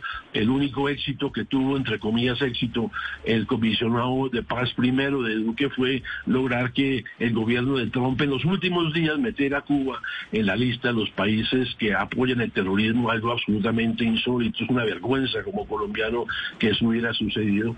De tal manera que estamos ante un escenario de reconstitución de relaciones que también tienen que ver con lo que eh, está pasando entre Estados Estados Unidos eh, y, Venezuela. Aquí pues se habla mucho de, Maduro, etcétera, pero lo cierto es que Estados Unidos está hablando con Maduro, está, está estableciendo una nueva relación con Maduro y eso hace parte, repito, de este rompecabezas que, estamos viendo hoy. Entonces, bienvenido el proceso de, normalización. Seguramente tendrá que ser gradual y que tendrá que tener diferentes aspectos, pero hay cosas que, que no esperan.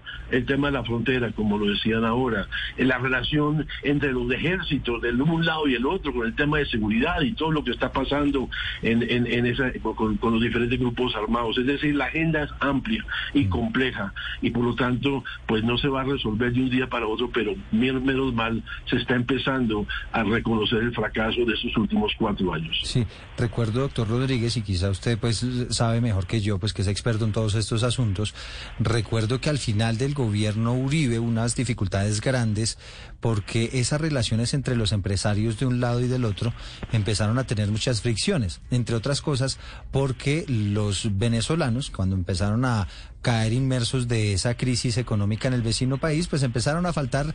Facilita un poco el comercio, ya hay líneas de pago, ya hay claridad en cómo se van a pagar eh, los diferentes productos que nosotros vamos a exportar a Venezuela, pero también los que vamos a importar de Venezuela. Ya hay una línea de confianza, por ejemplo, con Fede Cámaras eh, Táchira, ya se ha venido haciendo un trabajo, de hecho, pues han sido los que han avanzado en estos últimos años en los cuales los gobiernos se hablan, ellos sí se han reunido, sí han generado expectativas, han sido desde Bogotá y Caracas que cada vez que se quiere abrir el puente para la parte comercial, se generan problemas. No obstante, pues sí hay unos retos, el reto de coordinar los, los, las autoridades migratorias de los dos lados, el reto de coordinar las autoridades aduaneras, el reto de coordinar las dinámicas de transporte que Colombia y Venezuela en esto tendrían que nuevamente eh, trabajar y finalmente el abastecimiento de combustible porque como lo decía al principio, ya Venezuela no cuenta con las dinámicas de combustible del pasado y muy seguramente vamos a tener lógicas en las cuales serán los camiones venezolanos los que se abastecerán en las bombas de gasolina colombianas, no como ocurría antes que nosotros nos abastecíamos en Venezuela. Claro, ese es el estado de cosas, pero uno, usted menciona los retos y uno eh, se pregunta, pues, por cuáles son esos términos o condiciones de lado y lado eh, para normalizar las, las relaciones. Yo le quisiera preguntar eso al profesor eh, Pekel sobre cuáles serían esos términos que cada uno de los gobiernos debería presentar para no sé si la palabra correcta es normalizar o restablecer completamente las relaciones. Sí, pero antes eh, quisiera hacer alusión a las palabras del embajador, porque si se pide respeto hay que darlo, ¿no?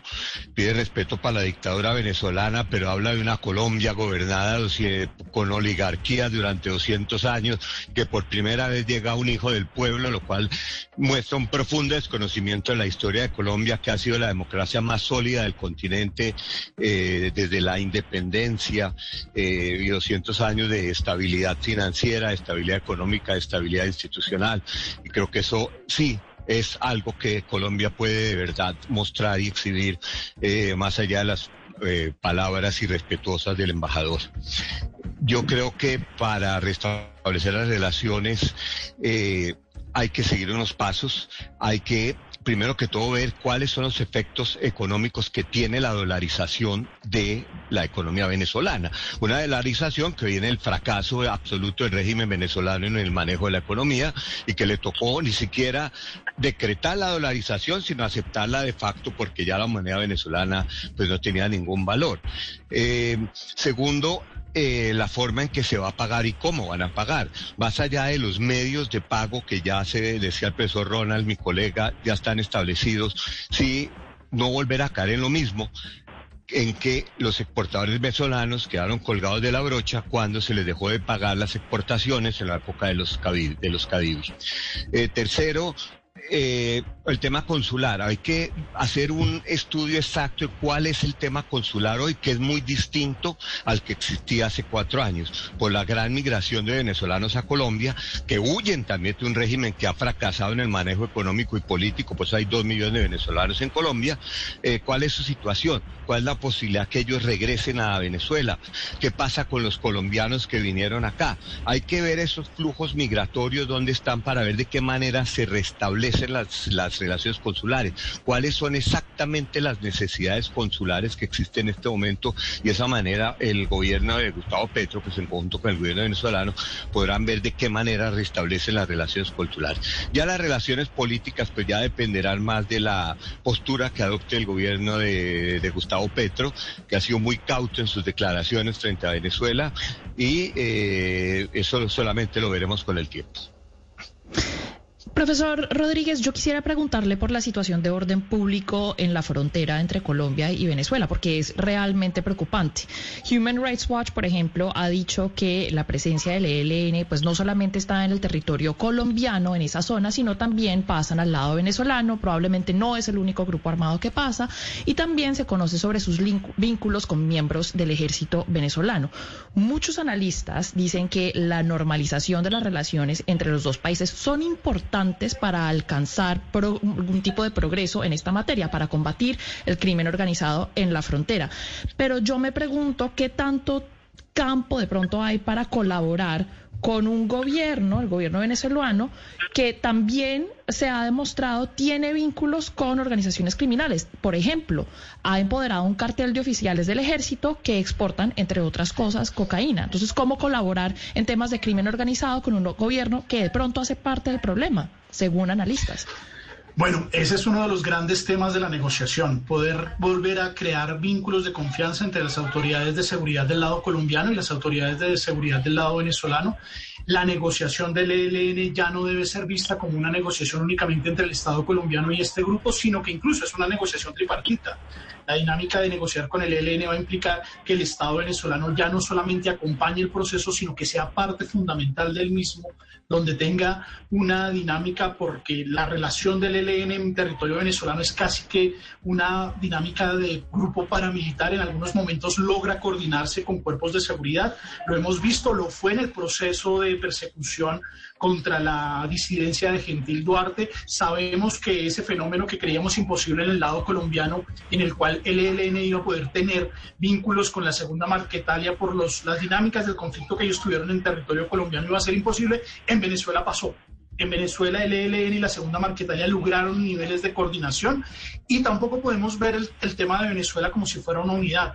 Hay zonas en Venezuela donde el ELN tiene relaciones con mandos militares y con autoridades civiles, pero hay zonas donde la criminalidad venezolana y otros actores criminales son los que dominan y riñen precisamente contra el ELN. Entonces, creer que todo es blanco y negro, no, todo lo contrario. Estamos en una dinámica donde nuestros 2.219 kilómetros de frontera, que tienen seis áreas geográficas diferentes, con características totalmente desde la selva hasta el desierto, demandan un manejo y un abordaje de seguridad que no es simplemente el reforzamiento de tropas. Recordemos que Norte de Santander es una de las áreas donde Colombia tiene más tropas y eso no ha significado la disminución de la violencia. Todo lo contrario, la ausencia de la, y la presencia de los dos estados ha significado el crecimiento de las muertes en muchas áreas y hoy tristemente hay que decirlo, los grupos al margen de la ley están reclutando a los, a los migrantes venezolanos para utilizarlos e instrumentalizarlos en el conflicto. Así Sobre que ese tema- este será un tema de negociación muy complejo. Sobre ese tema que está planteando el profesor Rodríguez, yo le quiero preguntar eh, al profesor García Peña, que además tiene la experiencia de haber estado al frente de negociaciones con, con estos grupos. Eh, eh, doctor García Peña, el tema de la presencia de los jefes de las disidencias de las FARC en Venezuela, que no es una especulación, que ahí hay unas, unas pruebas que, prueban, que demuestran que es así. Eh, ¿De qué manera lograría el nuevo gobierno de Colombia, el presidente Petro, para tratar de normalizar esa relación con Venezuela, eh, ahora sí, eh, pasar por encima de, esa, de ese hecho objetivo? que es que de Venezuela hay unos grupos armados eh, que, que atentan contra Colombia, que atentan contra la policía colombiana, que atentan contra la, el- el- la población civil en Colombia. ¿Cómo se logra buscando esa, esa normalización de las relaciones, profesor García Peña, pasar por encima de ese hecho o cómo se muestra ese hecho y cómo se plantea en la mesa con el nuevo gobierno de Colombia y el gobierno de Maduro? A ver, no se trata de pasarse por encima, al contrario, es reconocer hechos como esos, reconocer toda esta complejidad que estamos viendo, reconocer que la ausencia de relaciones no solamente no eh, ha, enfrentado esos desafíos, sino que se ha empeorado la situación en todos los sentidos. Y por eso eh, el viejo dicho de de Henry Kissinger. Decía, entre más difícil es una relación o más conflictiva es, es, es, un, es una, una confrontación, más se requiere la diplomacia. Es por eso mismo que requerimos restablecer los diferentes niveles de, de, relaciones. Y bien lo han dicho, aquí lo decía Ronald, no se trata de simplemente la foto de Maduro con, con Petro, se trata de, que las, de efectivamente que las autoridades locales, como lo han hecho, es interesante a pesar de todo esto que las autoridades de San, del norte de Santander de nuestro lado y de Táchira del otro lado han tenido que establecer mesas de trabajo a pesar de que Caracas y Bogotá no se hablan porque la realidad en el terreno es, muy concreto. Cámaras de comercio, como ahora se escribía, la relación necesaria que tiene que restablecerse entre las fuerzas de seguridad de los dos lados. Porque aquí podríamos pasarnos todo el día acusando que si es dictadura o no es dictadura, si Colombia es un país de oligarquías o no. Creo que ese no es el tema.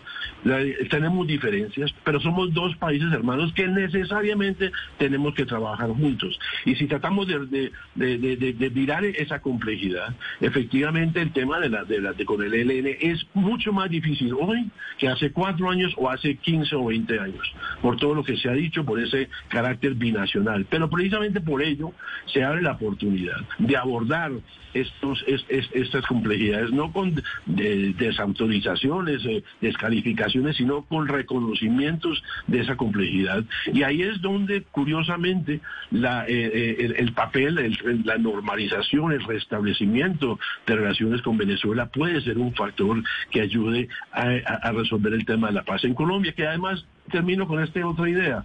Siempre hablamos de, la amenaza que a esos grupos hacen de, Venezuela hacia Colombia, lo cual es cierto, pero no olvidemos las amenazas que del territorio colombiano, ya lo decía el embajador, eh, intentos de invasiones fallidas, eh, acciones de grupos desde el este lado de la frontera que también, hay que decir la verdad, eh, tienen sus relaciones con las autoridades legales. No olvidemos toda la discusión entre el clan del Golfo y, y autoridades de la policía, del ejército entonces, aquí no se trata de buenos o malos. Tenemos complejidades de los dos lados de la frontera. Eh, situaciones donde los dos estados nacionales han abandonado sus fronteras.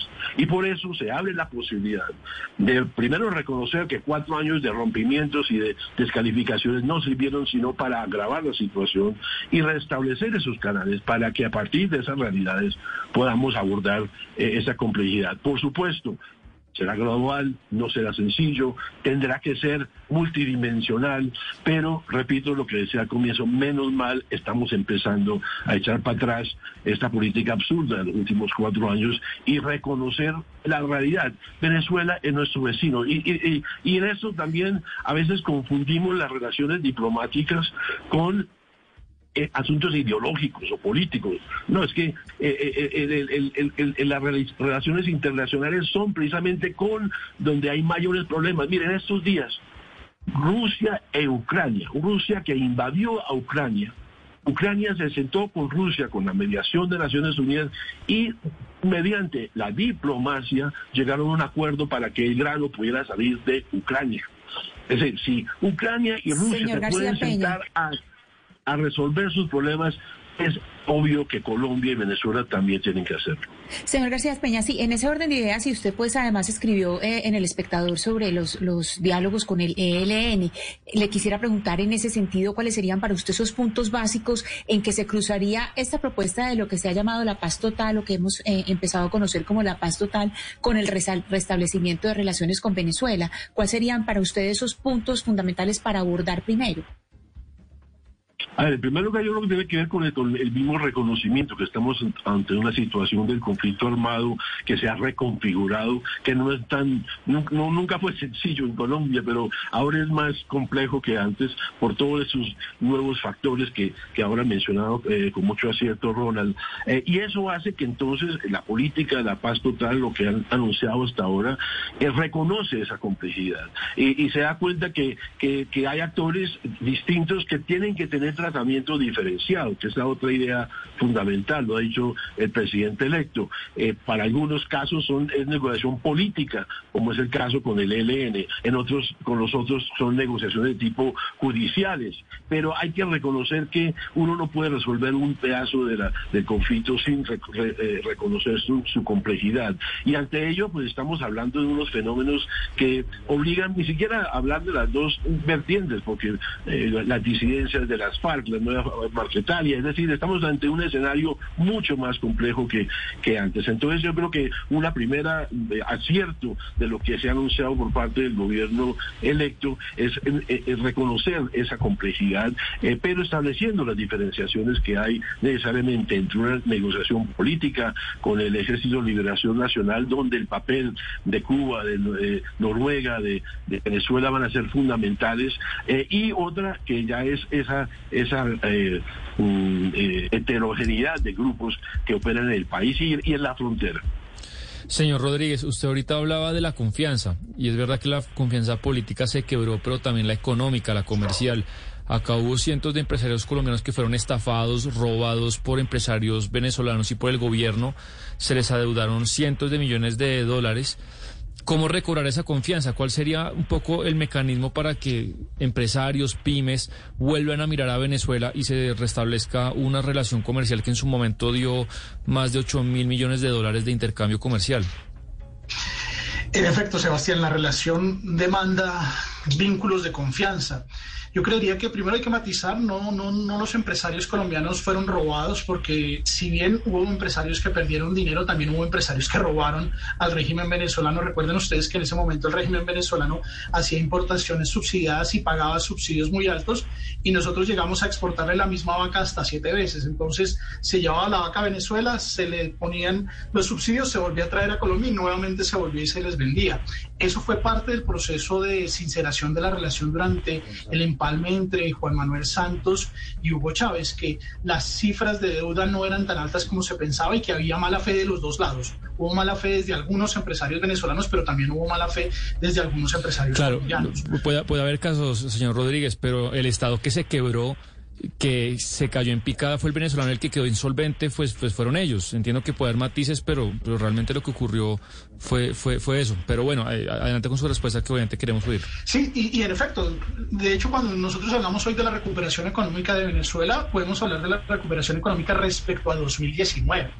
Si nosotros comparamos la, la, economía venezolana, la economía venezolana es la décima parte de lo que fue en 2010. Así que el crecimiento que se espera para Venezuela el próximo año del 5% será un crecimiento importante, pero seguirá siendo insuficiente para la recuperación total de Venezuela que tendría que crecer a más de un 85%. Nuestros comerciantes, nuestros industriales en la zona de frontera han ido creando unos vínculos de confianza y han encontrado que hay unas dinámicas que son muchísimo más importantes respecto al, acceso a productos, particularmente productos de la canasta básica en territorio venezolano y algunos de los productos industriales eh, del lado venezolano que podrían llegar a Colombia. Recordemos que el intercambio comercial el año pasado fue de 391 millones de dólares, es decir, si hay intercambio comercial. Lo que pasa es que si logramos rehacer la relación, particularmente en la frontera entre Táchira y norte de Santander, que se convirtió en el punto de honor, y hay que verlo así, no es que la frontera estuviera completamente cerrada, de hecho la frontera nunca se cierra, pero este punto particular fue el que se convirtió en el punto de honor. Si logramos recuperar la, la, la dinámica para que pasen mercancías, muy seguramente este mercado va a permitir que sobre todo los industriales y empresarios del norte de Santander y del área de los Santanderes tengan un crecimiento en un departamento que está fuertemente golpeado por el desempleo, por el subempleo, por unas dinámicas de pobreza importantes y que en una dinámica, ojalá, de, de llegar en algún momento a lo que planteamos con Venezuela, que fue la zona de integración fronteriza, se pudiera desarrollar esa área metropolitana extendida de la cual hablan en la zona de frontera, de la cual hablan los precisamente los encargados de la dinámica comercial en esta zona, donde se puedan tener empresas binacionales que surtan a los dos países en productos. Y obviamente, pues eso es un proceso escalonado yo lo que creo que, que se tiene que negociar es una agenda entre los dos países en el largo plazo, donde el tema comercial fue una de las particularidades de nuestra relación. Recordemos que el tema comercial surge en los 90 cuando después de desgolfizar la relación, es decir, de quitarle la dependencia respecto al Golfo de Coquibacoa, como lo llamamos los colombianos, o Golfo de Venezuela, como lo llaman los venezolanos, pasamos a crear una relación comercial. Hoy tenemos la posibilidad de, a través de una diplomacia ciudadana que ha crecido, hemos generado unos vínculos y aprovechar esos vínculos para que sean el punto de partida y generen dinámicas de confianza. No va a ser fácil, somos modelos económicos y políticos diferentes. En Colombia tenemos una democracia, en Venezuela tenemos una dictadura, en Colombia tenemos un modelo que, aspira a ser un, modelo económico capitalista, mientras que en Venezuela tenemos un modelo que en este momento se está liberalizando y eso hay que tenerlo en cuenta. No es que Venezuela esté mejorando económicamente porque el gobierno de Nicolás Maduro haya tomado medidas que han permitido ese crecimiento, sino por el contrario, porque ha dejado de hacer cosas de control, persecución a sectores productivos, y ha regresado dinámicas a algunos productores venezolanos para que vuelva a ser nuevamente competitivo. Entonces, estamos en un momento de cambio y hay que aprovecharlo. Usted, usted mencionaba un tema sobre la diplomacia y yo por eso quiero preguntarle al profesor Pecker si si Estados, si, en este momento Colombia, pues que siempre ha tenido como aliado a Estados Unidos, eh, digamos, no tendría un problema ahí en restablecer las relaciones con, con, Venezuela, porque pues al final Estados Unidos, Europa y el mundo occidental sí reconoció a Juan Guaidó. ¿Cómo va a ser Colombia para que en este momento Estados Unidos le diga, bueno, listo, usted mañana restablezca relaciones sin afectar la relación que tiene actualmente Colombia con Estados Unidos?